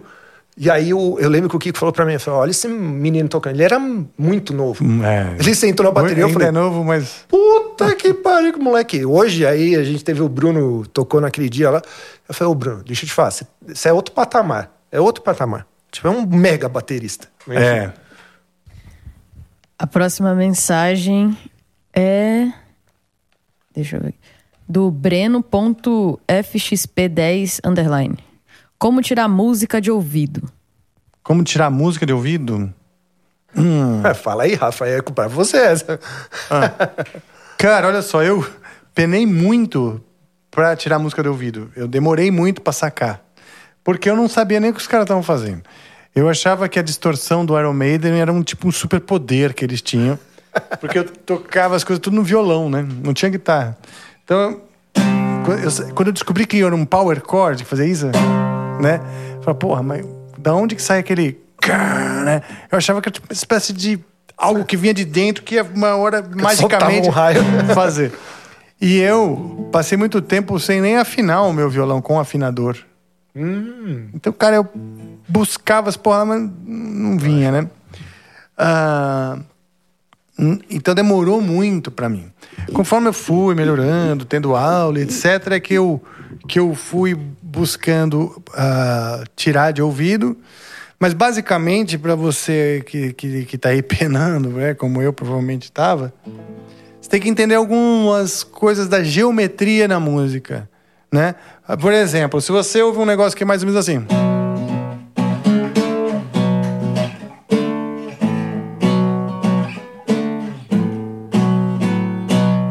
Na hora que você saca essas notas, você vai lá ouvindo. Tem uma hora que você entende que essa é a geometria de Si menor. Entendeu? Então quando. Tem uma lógica, os acordes que se organizam nesse tom. Então, então você vai juntando um pouquinho sobre a teoria, que seria uh, essa geometria musical, com o seu ouvido, você tem que ir lá, testa uma nota, testa outra, será que é essa, será que é essa, será que é aquela? Até que você começa a coincidir a coisa, se você está tirando de ouvido, você tem que realmente ir na tentativa e erro, não é? Juntando com esses elementos da teoria que vão facilitar um pouco, porque existe uma espécie de, como eu disse, geometria que faz com que esses sons, essa, essa ordem sempre se repita de 24 maneiras diferentes. Tem que estudar. Resumo da história. Você sabe que eu tentei tocar guitarra e uma das coisas que me fez desistir, e aí isso não é um desestímulo, mas trazendo uma experiência, era justamente que tinha que praticar. Não adianta você. é, você é um cara que joga super bem bola. Se você não treinar todo dia, você só vai saber jogar bola, porque o cara que treinar pode ser até meia boca e vai estar tá melhor que você. Eu me recordo que o Antônio ficava assim, ó, ah, fica lá na frente da TV e fica fazendo. Eu ficava, cara, eu não vou fazer isso. Puta coisa tipo, chata, tá? E, e você vê que todos os guitarristas bem-sucedidos, eles perseveram, eles ficam treinando. Não há, as pessoas acham que ah, o cara tem talento e sai tocando. Não, ele tipo fica treinando, fica estudando, entendendo o acorde, como faz. Eu acho que hoje, aí, Rafa, você pode. Até uma pergunta para você. A tecnologia ajuda muito. Muito. Quando você olha vídeo no YouTube, tem. Eu vi esses dias me mostraram um app que você põe a música, ela separa linha a linha um instrumental que você consegue, tipo, entender melhor. Moses, tem. É, é. Então eu acho que não vai fugir do estudo e prática, e aí a tecnologia pode ajudar. Sim. A, a, a tecnologia, o acesso à informação ajudam muito, né? Tanto que você vê crianças hoje tocando como nunca seria possível Impensado. na minha época, né? Por conta de que aquela criança nunca teria acesso àquele monte de informação. Ô, Rafa, como que fazia antes? Assim, pré-YouTube. Como que você chegava assim e falava, ah, quero tirar essa música do Iron Maiden? Como fazer? Não, é tinha, Como difícil. você conseguia uma partitura, uma coisa... Não, partitura, videoaula. Tinha os vídeos cassete, né? Na minha ah, época tinha vídeo cassete com videoaula. Mas já né? conseguiu o vídeo. Puta, que era muito complicado. É, um professor que já tivesse sacado, né? O primeiro professor que eu tive que já que sacava da guitarra mesmo foi o Joe Mograbi, que hoje é meu amigo, um grande guitarrista e professor aí. Que ele mostrou como que tocava o Eruption do Van Halen. Eu falei, meu Deus, entendeu? Caramba, ele decifrou. Então, é. então existiam nichos, panelinhas que sabiam que tinha que ter um pedal de overdrive, um ampli e tal, tal, tal. Era muito difícil ter essas coisas no Brasil. Um amplificador, um pedal, isso aqui era tudo coisa que você não encontrava. Ah, não tinha acesso, né? Hoje tem tinha, acesso a... Hoje, porra, hoje assim, a abundância é a parada. Você tem que aproveitar E aí tem um lance que é o seguinte também: você tem que encontrar um jeito que seja prazeroso de pesquisar um instrumento. Né? Nem falo estudar, porque estudar pode ter uma conotação negativa. Ah, estudar para prova, ai meu Deus, não é uma prova, você não está estudando para acumular informação. Você está pesquisando maneiras diferentes de fazer. Então, o material didático vai ser assim, ó. Já foi feito assim, ó. O Malmsteen faz assim, o Iron Maiden faz assim, o o Dire Straits faz assado e, sei lá, o Peter Tosh faz assado também, entendeu? Tipo, Bob Marley tem uma outra onda. Quanto mais você trouxer essas coisas, ó, a mesma geometria, ela é usada de maneiras diferentes. Agora, a tua pesquisa é para encontrar a tua maneira. Uhum. Né? Por isso eu falo, tem muito mais a ver com uma pesquisa do que com um estudo. Sim. Né? Porque né, o objetivo do estudo não é decorar, no, nesse caso. É você pesquisar uma nova forma de fazer, que nem um cientista faz. Pesquisa uma nova maneira de, de, de um novo remédio para dor de cabeça. Então ele pode pegar lá como referência aspirina, o Tilenol, algumas coisas, mas ele está, na verdade, buscando algo novo. Sim. Não adianta ele copiar a aspirina, né? A mesma coisa o músico tem que fazer, ele tem que pesquisar o um instrumento para a maneira dele de, de, de, resolver as coisas lá, porque a geometria vai ser sempre a mesma. Então é isso, e, e encontrar um, um, equilíbrio entre o sacrifício e o prazer. É sacrificante às vezes? É, mas tem que ter é, benefício em, em, fazer. O processo tem que você tem que encontrar um prazer. Por exemplo, se você começa a buscar coisas que não tem a ver contigo, é óbvio que você vai ver só sacrifício.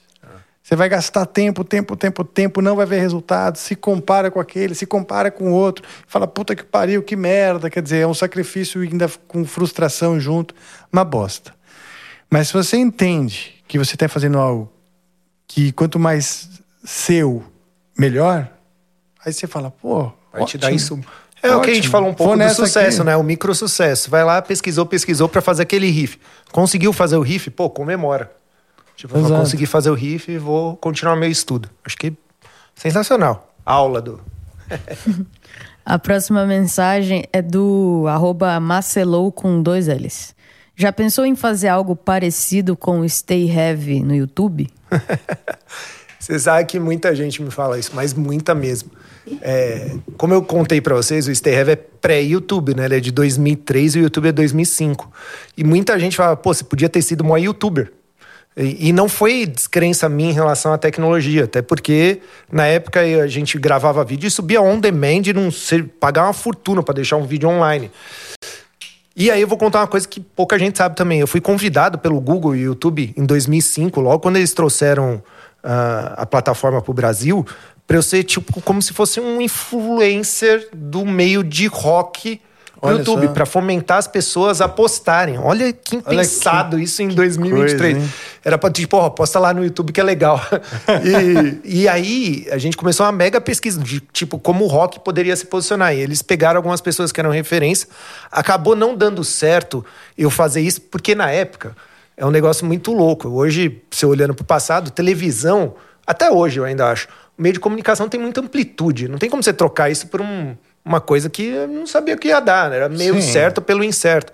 Então eu acabei postando na televisão. Uh, mas eu acho que existem pessoas mais competentes que eu, como comunicadores, que sabem usar melhor plataforma, as plataformas digitais e que entendem bastante de música. Eu acho que hoje as plataformas digitais, você vê, o Amplifica, é músico falando. Tem o, o Pompeu com o podcast dele, o, o com o Papo de Rifeiro, que uma vez eu participei também. É legal ver vocês falando, assim. Eu sou um comunicador, um interlocutor, mas eu sempre vou trazer você para cá. Então, por que não ouvir você? Eu acho que a perspectiva que o músico traz é, ou quem vivencia a música de, no dia a dia de verdade, é um pouco diferente do crítico, enfim, crítico do crítico. Nada contra crítico, eu fui crítico. Escrevi resenha muito, coluna tal. Mas é totalmente diferente.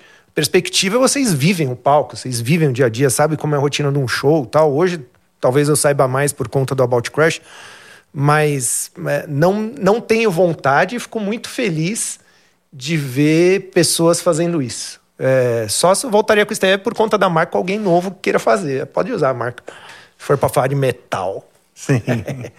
Agora, é, vou fazer aqui o meu, meu bocado, porque o Marcelo eu, eu vou endossar um pouquinho. O fato de você não ser músico exatamente não, não é o que muda, não, porque você fala com tanta paixão. Tem um lance de você agregar, você tem uma capacidade de agregar muitas pessoas e tal. E a visão de fã. É verdade. Né? Então, e, e, um conhecimento, claro, dentro do heavy metal que você tem, que, claro, e a sua, se você não está com vontade, isso eu respeito, isso é o principal. Mas seria do caralho. Mas se fosse para fazer, é um negócio meio louco. Só um. Eu ia querer fazer igual. Era trazer as bandas, ah, tipo. Isso ia ser legal mesmo. Ia trazer as todas as bandas foda pra tocar e fazer o fã perguntar pro cara, ia ser é. mesmo. Você Isso era legal. O Amplifica começou. Eu me inspirei muito também no, no Stay Heavy no começo aqui, que a gente tinha banda aqui sempre. E a ideia era também né, receber as bandas inteiras na sua formação, tocar e tal. Acabou não dando por várias questões, mas a gente pretende voltar um dia. E, e, realmente é demais, né? Você sabe que eu vi uma coisa de, do Amplifica muito legal, foi a cobertura do Summer Breeze, né? Ah, Vocês. Sim. Isso eu acho muito legal que o ICRV trazia. Ele trazia, é o que eu falei, te mostrava meio os bastidores de um festival, ou de um evento, de um show, que hoje. É, não que não tenha isso, mas é sempre de um jeito meio, ah, estamos aqui e tal. Tipo, era uma maneira mais estruturada, entendeu? Tipo, do tipo, pô, o cara tá na fila, por que ele tá na fila? Como é o casa de show? O cara vai passar a, a fazer a passagem de, de, som. Muitas vezes, quando era fora do país, a gente mostrava a cidade, qual era o contexto. Então, isso é muito legal, de tipo, trazer a vivência, né, para quem não pode estar tá lá, por exemplo, pô, mora em um lugar afastado, como é um show no, sei lá, no Japão? Você pode mostrar isso, você pode gravar lá, vocês vão agora na turnê, mostrar como é. Tipo, pô, tô aqui, como é um, um backstage, as pessoas não têm ideia. A gente normaliza, de novo, às vezes a gente normaliza coisas que não são normais. É, tipo, pô, tô no palco aqui do Hellfest, não é normal. Como é um palco do Hellfest? Como é a mesa? É, Você tá acostumado com a mesinha assim, tem uma mesa que esses dias eu vi um cara mostrando uma mesa de um show, fica assim, ó, de luz. Eu, eu ia botar fogo no primeiro, tinha tanto botão de programação, três computadores, tá? Quem mostra isso? Ou você vai para um lado muito técnico, ou não tem uma coisa mais estruturada, tipo, como é um show? É. Enfim. A gente tem feito aí esse fim de semana agora. Bom, não sei quando que vamos exibir isso Estamos aqui. Estamos na semana seguinte do é, festival então, que semana, a gente foi. Semana passada, nós, esse fim de semana aí, nós estivemos no João Rock. Hum. Né? E, Muito legal. Então, a gente pretende que essa cobertura aí de festivais a gente fazer mais ainda. Primeiro que é uma coisa que é uma maneira de eu estar nos festivais e, e ver o que está acontecendo, né? E também levar para as pessoas, pô. Muito legal. E para encerrar as mensagens, a última que a gente tem aqui é da Cíntia Diniz 01, mais uma vez. Ela mandou aqui: O que você pensou quando criou um, um programa de heavy metal no início dos anos 2000? Essa pergunta é boa. Pô, na época só tinha MTV e eu queria. Eu sentia falta. Obviamente teve a oportunidade, mas eu sentia falta de um fã falar para um fã, de mostrar o que eu queria ver na TV.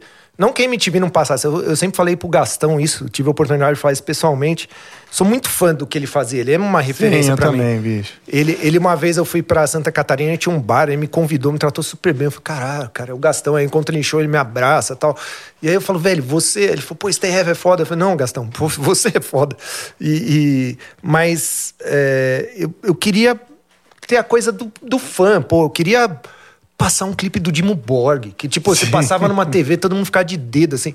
Eu, ó, eu acho que teve umas duas, três vezes que os caras tiraram o Stay Heavy do ar. É porque mesmo? eu passava uns clipes cabulosos, assim, de umas bandas alternativas, tipo, sei lá. Eu falei, não, pode botar no ar. Botar no ar, os caras da TV me ligavam, você tá louco? A gente vai tirar do ar e tal. Eu falei, velho, ou é isso ou é isso. Não tem meio termo. Então, é, é, era uma coisa do tipo... Putz, era legal mostrar o Vakin, era legal desbravar isso, né? Mostrar o heavy metal. Como é legal escutar heavy metal, como é legal fazer parte dessa cena. Então, esse Heavy tinha, um, tinha isso. Tipo, como é legal ser headbanger, metaleiro, qualquer Sim. coisa que vocês queiram chamar. Então, é, é, isso. Foi muito desafiador. Tipo, vou te falar que. Mas vamos que vamos. Ficou o legado aí. Olha aí, vou fazer uma interrupção então. Chegou no Brasil uma, um, agora com um jabazinho, não é tão jabá assim, na verdade. Que eu ganhei de presente e vou mostrar. É, chegou a nova coleção de correias da Bose. Eles me mandaram algumas aqui, ó. Tem essa, obviamente, que tem o Bose escrito em branco, certo? São novas, tá? E eu estou usando a pedaleira Bose GT1000, como ela aparece pouco, eu quero agradecer a Bose e mostrar. E essa aqui, o Bose está escrito em, em preto, de maneira um pouco mais discreta, mais a minha onda. Olha só, que legal, não sei se dá se dá para ver no, no relevo. Maravilha. Obrigado aí, boss, pelas, pelas correias. E você provavelmente pode adquirir nas, na Boss Brasil. Né? Então, um portal maravilhoso lá. É isso aí, cara. Obrigado, então, pelas perguntas, vocês que nos mandaram essas perguntas aí. Vini, muito obrigado pela conversa, cara. Tipo, uh, eu já estava com vontade faz tempo, né, da gente bater esse papo, esse papo longo que a gente acaba não, sei lá, não tendo tempo, não fazendo, né? E foi muito, muito bom mesmo. Obrigado, cara. Essa, essa tua visão, né? É uma visão madura, mas muito empática, cheia de paixão, mas muita consciência, esse equilíbrio, né? É um aprendizado. É um aprendizado. Para mim, eu acredito, e para quem está assistindo também. Então, muito brigadão mesmo, bicho. Pô, Rafa, eu que agradeço, é uma honra ter participado aqui com você, que, de novo, terceira vez que eu vou dizer isso, um super-herói dentro do heavy metal.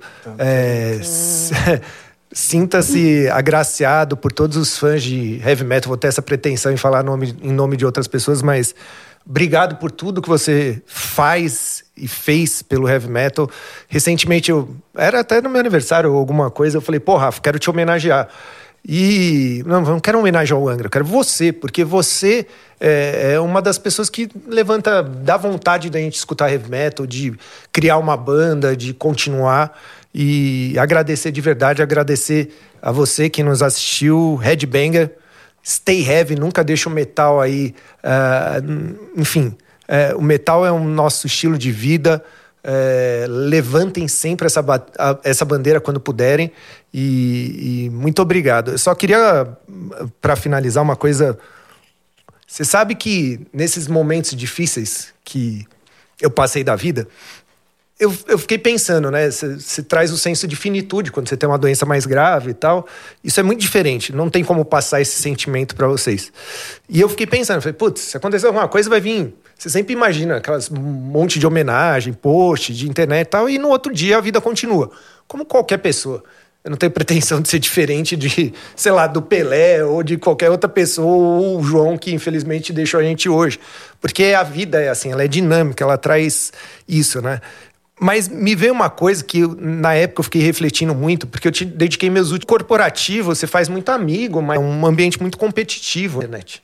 Olha, e sei lá, a maior coisa que eu construí relacionada ao metal. Tipo, eu, é, é, tudo isso que a gente falou, STM, Metastars, o próprio Stay Heavy, o About Crash mais recentemente, o futebol metal, que queira ou não, existe até hoje, acho que é o maior grupo de WhatsApp que tem cheio de músico e tal. Ah, é verdade. É. é. tem, tem, tipo, todas as coisas que, de certa maneira, eu, eu fiz de relevante, sempre remete ao heavy metal. Então, para mim, ele sempre foi e sempre vai ser algo muito importante. É, então, é, por que eu estou falando isso? Para você que é músico, você que tem qualquer pretensão dentro da música, seja do heavy metal ou não, acredita no seu sonho. Eu, todas essas coisas não existiam. E várias pessoas falaram para mim assim: ah, isso aí não vai dar certo ter um programa de metal na TV. Ah, pô, você tem uma banda tal. Pô, o programa ficou 15 anos no ar. A banda tocou no Rock in Rio. Então, assim, acredito em você. Tenha certeza que é, você é maior que tudo e acredita em Deus também. Obrigado, Rafa. Obrigado aí, aí galera. Porra, obrigado. Excelentes palavras, inspiradoras palavras. Exatamente. Cara, de novo, então, agradeço a sua presença, estamos juntos.